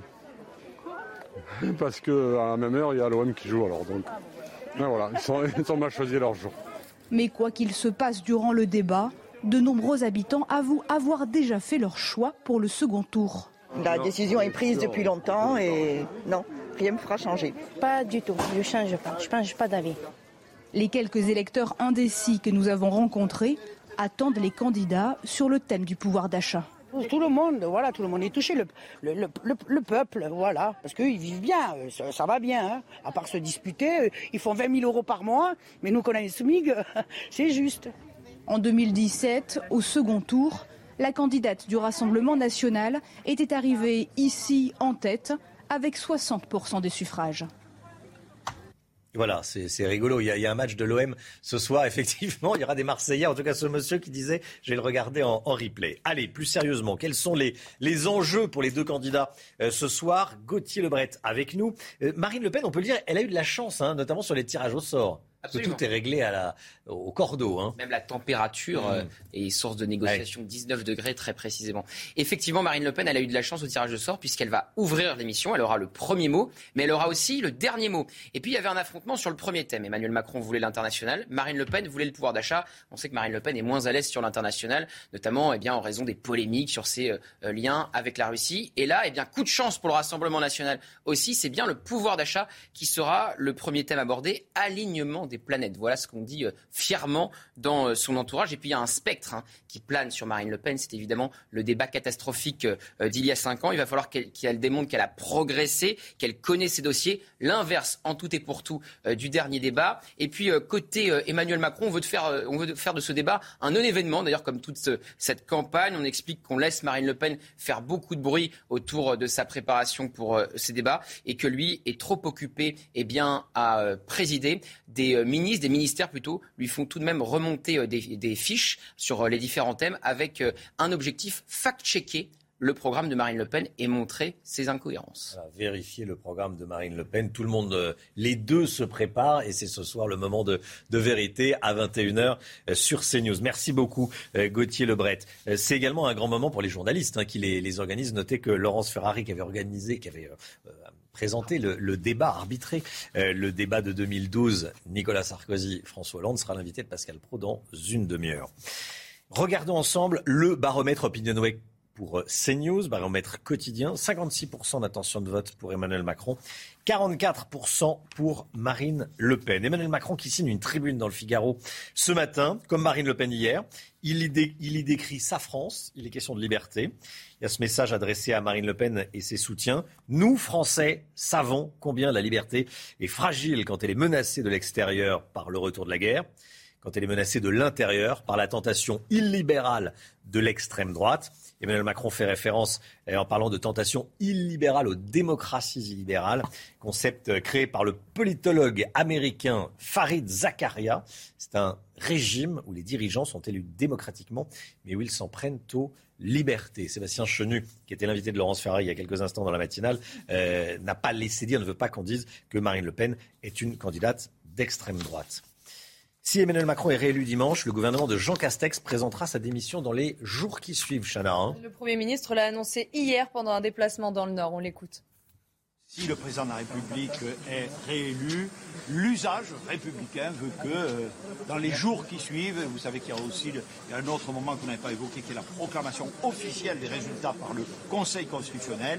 L'usage veut que le Premier ministre remette la démission de son gouvernement. Et comme je suis profondément républicain, je me conformerai à cet usage républicain. Merci beaucoup. Et puis les professions de foi de Marine Le Pen et d'Emmanuel Macron devraient bientôt arriver dans nos boîtes aux lettres, Chana. Et entre les deux tours, elles se sont affinées. Romain, Jean-Luc Mélenchon a fait 22%. Il faut donc faire des clins d'œil à cet électorat. Alors en quoi ces professions de foi ont-elles été modifiées pour le second tour? On voit ça avec Quentin Gribel. Nouvelle photo pour les deux candidats, nouveau slogan pour Marine Le Pen, des changements visuels donc, mais pas seulement. Pour la candidate RN, pas de longue liste de mesures sur cette nouvelle profession de foi, mais une frise chronologique présentant sa première année à l'Elysée si elle est élue. Il faut montrer absolument aux Français qu'elle est présidentiable et c'est pour cela qu'elle expose une frise chronologique avec tout ce qu'elle compte faire entre le 24 avril, date donc euh, de, l'élection, et euh, le juin 2023 c'est-à-dire cette première année, année de quinquennat où elle décline euh, l'ensemble des, mesures qui sont également dans, son programme. De son côté, Emmanuel Macron joue la carte de l'opposition totale avec Marine Le Pen. Il n'y a plus qu'une rivale pour Emmanuel Macron, c'est Marine Le Pen et il met en exergue les différences fondamentales entre son programme et, celui de, de sa rivale Marine Le Pen et sur le fait que lui a une expérience en tant qu'ancien euh, président de la République. C'est le président face à la candidate et c'est très clairement exposé dans, dans cette profession de foi. Autre changement pour le président sortant, l'écologie prend une place plus importante dans sa profession de foi, une manière d'attirer l'électorat de gauche, l'une des clés dans ce second tour de l'élection présidentielle. Et ce soir, il sera question de la situation internationale, bien sûr, et de la guerre en Ukraine. Cette toute dernière information eh, qu'on vous donnait dès, 8h15 hein, dans, le, dans votre point info, Chana Lousteau. Euh, Kiev annonce un accord avec la Russie sur un couloir d'évacuation de civils depuis Mariupol. Votre avis euh, d'expert, Général Clermont, qu'est-ce que ça signifie, ce couloir humanitaire? Bah, ça fait plusieurs jours qu'ils essaient d'avoir un accord, qu'ils ne l'avaient pas, donc c'est important qu'ils aient un accord. Il reste plusieurs dizaines de milliers de civils à Mariupol euh, qui vivent dans des caves donc il y a deux enjeux à Mariupol. Il y a évacuer les civils avec ce corridor humanitaire qui est toujours compliqué et qui ne, permet d'en faire sortir que quelques milliers. Et après, il y a la reddition des combattants. Il y a quand même plusieurs milliers de combattants ukrainiens qui sont encerclés et dont, auxquels les Russes proposent une reddition euh, de manière à achever euh, définitivement la prise de Mariupol. Mais ça, ça va prendre encore quelques jours. Ça va pas se faire tout de suite le porte-parole du Pentagone, restez bien avec nous, euh, général, le porte-parole du Pentagone a annoncé ces dernières heures que des avions de chasse ont été fournis aux Ukrainiens, ainsi que des pièces détachées pour renforcer l'armée de l'air ukrainienne, bien sûr. Euh, on ne connaît pas le nombre exact d'avions ni euh, ce que sont ces, ces pièces détachées. Général Clermont, est-ce que ça peut suffire pour que l'Ukraine résiste aux assauts de l'armée russe? C'est un signal très important d'un point de vue symbolique et, même militaire, puisque ça signifie qu'un certain nombre de pays ne s'affranchissent plus aucune limite en, ce qui concerne la livraison d'armement lourd. Là, on parle d'armement lourd. La réalité de la résistance ukrainienne, c'est qu'en fait, elle est confrontée à une situation difficile, puisqu'elle est à la fois en, infériorité de puissance, à peu près un rapport de 1 sur 10. Hein, euh, la, la, Russie a dix fois plus d'artillerie, dix fois plus de chars, dix fois plus d'avions. Euh, par contre, elle a un gros avantage pour résister, au-delà des équipements qu'on va lui livrer, c'est euh, la, force morale ou en tout cas la combativité des Ukrainiens, puisqu'en gros, cette fois-ci, le rapport est inversé de 1 pour 10. C'est-à-dire que les, Ukrainiens sont dix fois plus combatifs que les Russes pour deux raisons. D'abord, ils défendent la mère patrie. On est quand même plus motivé quand on défend la mère patrie quand on vient essayer de récupérer un morceau de terrain qui ne vous appartient pas. Et la deuxième, c'est toute la nation ukrainienne est en armes. Euh, l'armée, la défense territoriale et même la population, puisqu'on voyait, je trouve ça très intéressant, euh, les grands-mères qui euh, fabriquaient des, euh, bah, pardon, des je, vais arriver à le dire. Des filets de sécurité. Des, filets de camouflage, ah, exactement, pour protéger les installations militaires. Donc toute la, toute la nation ukrainienne participe à ce combat. Donc elle va résister, elle va résister longtemps. elle va résister au prix de destruction très importante et au mmh. prix d'un nombre de morts très élevé. Merci, mon général. Euh, de nouvelles sanctions vont être prises contre Moscou, Chana. Hein. Emmanuel Macron a participé hier à une réunion en visioconférence avec les États-Unis et ses principaux alliés. À l'issue de ce sommet, la présidente de la Commission européenne, Ursula von der Leyen, s'est exprimée sur Twitter. On va regarder ensemble ce qu'elle dit. Les dirigeants du monde entier sont fermement unis pour soutenir l'Ukraine. Nous renforcerons encore nos sanctions contre la Russie et intensifierons l'aide financière et sécuritaire à l'Ukraine. Et puis si vous étiez journaliste, tiens, ce soir lors du débat, euh, quelles questions poseriez-vous aux, candidats Même si le rôle des journalistes ce soir, c'est plus un rôle d'arbitre. Mais l'opinion a, demandé à quatre journalistes qui ont déjà euh, présenté, arbitré ces, débats, euh, les questions qu'ils poseraient aux deux candidats. Tiens, à Emmanuel Macron, Guillaume Durand, êtes-vous définitivement fâché avec Édouard Philippe? Bon. Et question à Marine Le Pen, votre présidence ne sera-t-elle pas celle d'une femme seule Bon, ce seraient les questions de Guillaume Durand. Et Jean-Pierre Elkabach, tiens, qu'on salue bien, bien sûr, Jean-Pierre. à Marine Le Pen, si vous êtes élu, combien de temps après iriez-vous voir et remercier Jean-Marie Le Pen, votre père?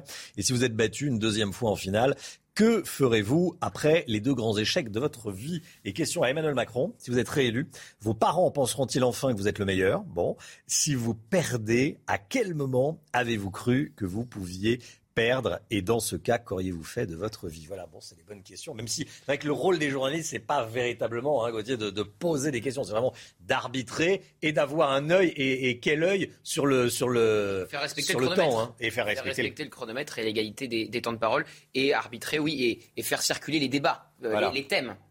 Voilà, faire, s'enchaîner les thèmes. Et le premier thème sera donc le pouvoir d'achat. Et tout de suite, c'est la santé avec le docteur Brigitte Millot. Bonjour Brigitte, bonjour docteur. L'Organisation mondiale de la santé alerte, écoutez bien, sur un nombre de cas importants d'hépatite chez les enfants. On en avait parlé euh, pour les cas en Grande-Bretagne. on a découvert des cas dans d'autres pays. Alors de quoi s'agit-il Est-ce qu'on doit s'en inquiéter, Brigitte? Alors effectivement, il y a eu des cas en Alabama aux États-Unis, 74 cas au Royaume-Uni, des cas en Espagne, au Danemark, aux Pays-Bas. Il y aurait deux cas en France qui sont en fait sous surveillance euh, à Lyon. Euh, on peut rappeler tout de même que ce qui est étonnant, c'est d'avoir ce grand nombre comme ça euh, parce que les hépatites, il y en a toute l'année, hein, il y en a mmh. tout le temps. Mais là, effectivement, c'est tout à coup un grand nombre de cas, notamment avec les 74 cas au Royaume-Uni. Alors, ce sont des enfants de moins de 10 ans. alors, pour l'instant, et heureusement, il n'y a eu aucun décès parmi ces enfants touchés. En revanche, il y a tout de même eu six transplantations hépatiques. Hein. Donc, on a euh, euh, fait des grèves de, foie chez, chez six de ces enfants. Alors, ce qui est assez étonnant, c'est qu'on n'arrive pas à retrouver la cause. Il y a deux choses qui sont étonnantes le nombre de cas tout à coup, brutalement en, en si peu de temps, et surtout pas de cause. C'est-à-dire qu'on a cherché si c'était, vous savez, les hépatites, ça va de A jusqu'à G, les plus fréquentes étant la C, la B et la A. Là, on n'a pas retrouvé de cause virale. Euh, donc, on cherche des origines. On peut avoir Ce sont des hépatites rares c'est une hépatite dont on ne connaît pas la cause. Dont on ne connaît pas la cause. Voilà. Et c'est ça le problème. Mmh. c'est en ça qu'elle est atypique. Elle survient donc en, grand nombre dans une période très, très courte chez des enfants de moins de 10 ans et dont on ne connaît pas la cause, on ne la trouve pas. Les, principales causes d'hépatite sont les hépatites donc virales, normalement. Là, on sait que c'est ni la A, ni la B. Euh, on sait que le A à la G. Voilà. Euh, médicamenteuses, là, les enfants n'ont pas pris de médicaments. Alcooliques. Euh, normalement, à moins de 10 ans. et donc, on a cherché les causes. On s'est dit, tiens, c'est peut-être le vaccin puisqu'en ce moment, quand même, pas du tout. Les enfants, tous les enfants touchés au Royaume-Uni n'avaient pas été vaccinés. Est-ce que c'est post-Covid? On cherche aussi, euh, parce qu'il arrive parfois que, suite à une infection virale, on puisse après faire des hépatites Est-ce que c'est environnemental? Est-ce que c'est il y a aussi quelques hépatites qui sont de nature auto-immune, c'est-à-dire c'est notre immunité qui s'attaque aux cellules. Donc en fait en ce moment toutes les recherches sont concentrées sur trouver une origine. Alors on aurait trouvé un adénovirus. Les adénovirus sont des virus que l'on trouve partout, virus du rhume, pharyngite, etc. Et ce serait ennuyeux que ce soit ça parce que ce sont des virus qui s'attrapent par les gouttelettes, donc de manière respiratoire. Donc ça pourrait être très contagieux. Pour l'instant, a priori, il y aurait on aurait retrouvé de l'adénovirus chez quelques-uns, quelques-uns de ces enfants, mais pas chez tous. Donc, on recherche. Ce qu'on peut se dire aussi, une autre hypothèse, on en avait déjà parlé pour d'autres maladies. Vous savez, pendant deux ans, euh, l'immunité des petits-enfants n'a pas travaillé puisqu'ils étaient masqués, enfermés, confinés, euh, tout le monde était masqué. Sous cloche, quoi. voilà, sous cloche. Donc leur immunité ne s'est mmh. pas construite, ne s'est pas entraînée. Donc une immunité qui n'est pas entraînée est inefficace. Hein. C'est un petit peu comme une armée qui n'est pas entraînée, elle est inefficace. Donc, est-ce que ce serait dû à cette dette immunitaire avec une espèce de rattrapage comme ça sur certaines maladies? On n'a pas encore les causes. Toutes les recherches sont concentrées là-dessus. Ce qui est important, c'est que vous connaissiez les signes de ces hépatites. Alors, au début, les signes d'une hépatite, c'est un petit peu comme une maladie euh, comme gastro. Donc ça, c'est un petit peu compliqué. Donc on a une perte d'appétit, une fatigue, des maux de ventre une fièvre un petit peu élevée, des douleurs musculaires comme des courbatures. Ce qui est très caractéristique et, vraiment, si un de vos enfants présente ces symptômes, là, il ne faut pas hésiter, il faut filer euh, aux urgences. Les yeux et la peau qui deviennent jaunes, ce qu'on appelait la jaunisse. Hein, dès une hépatite, on parle d'une jaunisse. Hein. Donc le blanc des yeux qui devient jaune, la peau, le teint qui devient un petit peu jaune cireux. Euh, les urines qui sont foncées, parce qu'en fait, le, foie ne fait plus son travail et il y a un pigment euh, qui, normalement, est dans les selles, mais pas dans les urines. Bah là, ça s'inverse. Les selles sont décolorées, elles sont pâles, couleur mastic, et les urines sont foncées. Et euh, des démangeaisons, justement, à cause de ce pigment qui n'est plus filtré, puisque le foie ne fonctionne plus. Donc, un enfant. Ça se repère assez vite. Ça, ce sont les signes vraiment. Simplement, Voilà. Au début, c'est un petit peu difficile parce que ça ressemble un petit peu à des mmh. troubles, à des gastro. Mais après, si on a ces signes-là, donc vraiment, si vous voyez que votre enfant présente ces signes, vous n'hésitez pas à vous filer. Merci Brigitte. 8h47, 9h moins le quart, c'est l'heure du point info avec Chana Lousteau. La guerre en Ukraine et cette toute dernière information, un accord sur un couloir d'évacuation de civils depuis Mariupol a été trouvé avec la Russie. Le premier depuis samedi, annonce faite par l'Ukraine quelques heures après l'appel désespéré lancé par un militaire ukrainien depuis la ville martyre. Le grand débat de l'entre-deux tours, c'est ce soir. Vous pourrez le suivre en direct sur CNews à partir de 21h. Et à 4 jours du scrutin, Emmanuel Macron continue de creuser l'écart dans les sondages. Dans notre dernier baromètre Opinionway, le chef de l'État est à 56%, Marine Le Pen 44%. Éric Zemmour veut une grande coalition des droites aux élections législatives, une main tendue au Rassemblement national, aux Républicains et à Debout la France. Objectif bâtir une majorité contre Emmanuel Macron et Jean-Luc Mélenchon. Et pour cela, Éric Zemmour appelle à éviter les guerres d'ego. Merci Chana. 8h48, on se retrouve demain matin dès 5h55. Qu'est-ce qu'on va faire demain matin? Ben, On va débriefer le débat, bien sûr. On va tous le, le regarder. Chana, vous avez regardé euh, au moins le début oui? Bien sûr, mais vous ne tenez pas si je suis un petit peu cerné demain matin. bah oui, bah oui, c'est pas, c'est pas l'horaire, hein, c'est pas l'horaire idéal. Mais là, à événement exceptionnel, euh, situation exceptionnelle. 8h48, voilà, le débat, c'est sur CNews, bien sûr. Avant, il y aura Pascal Pro. Après, euh, vous débrieferez également dès, dès, dès ce soir le, débat Macron-Le Pen. On se retrouve demain matin avec Chana Lousteau, le docteur Millot, le général Clermont. Merci euh, à vous, euh, Gauthier Lebret, bien sûr. Euh, et dans un instant, c'est l'heure des pros avec Pascal Pro. Et une invitée que vous connaissez bien, Laurence Ferrari, qui avait déjà animé un, un débat, qui avait animé le débat de 2012. Hollande, Sarkozy. 8h49, belle journée à vous sur CNews à demain et bon débat ce soir. Tout de suite, Pascal Pro dans l'heure des pros.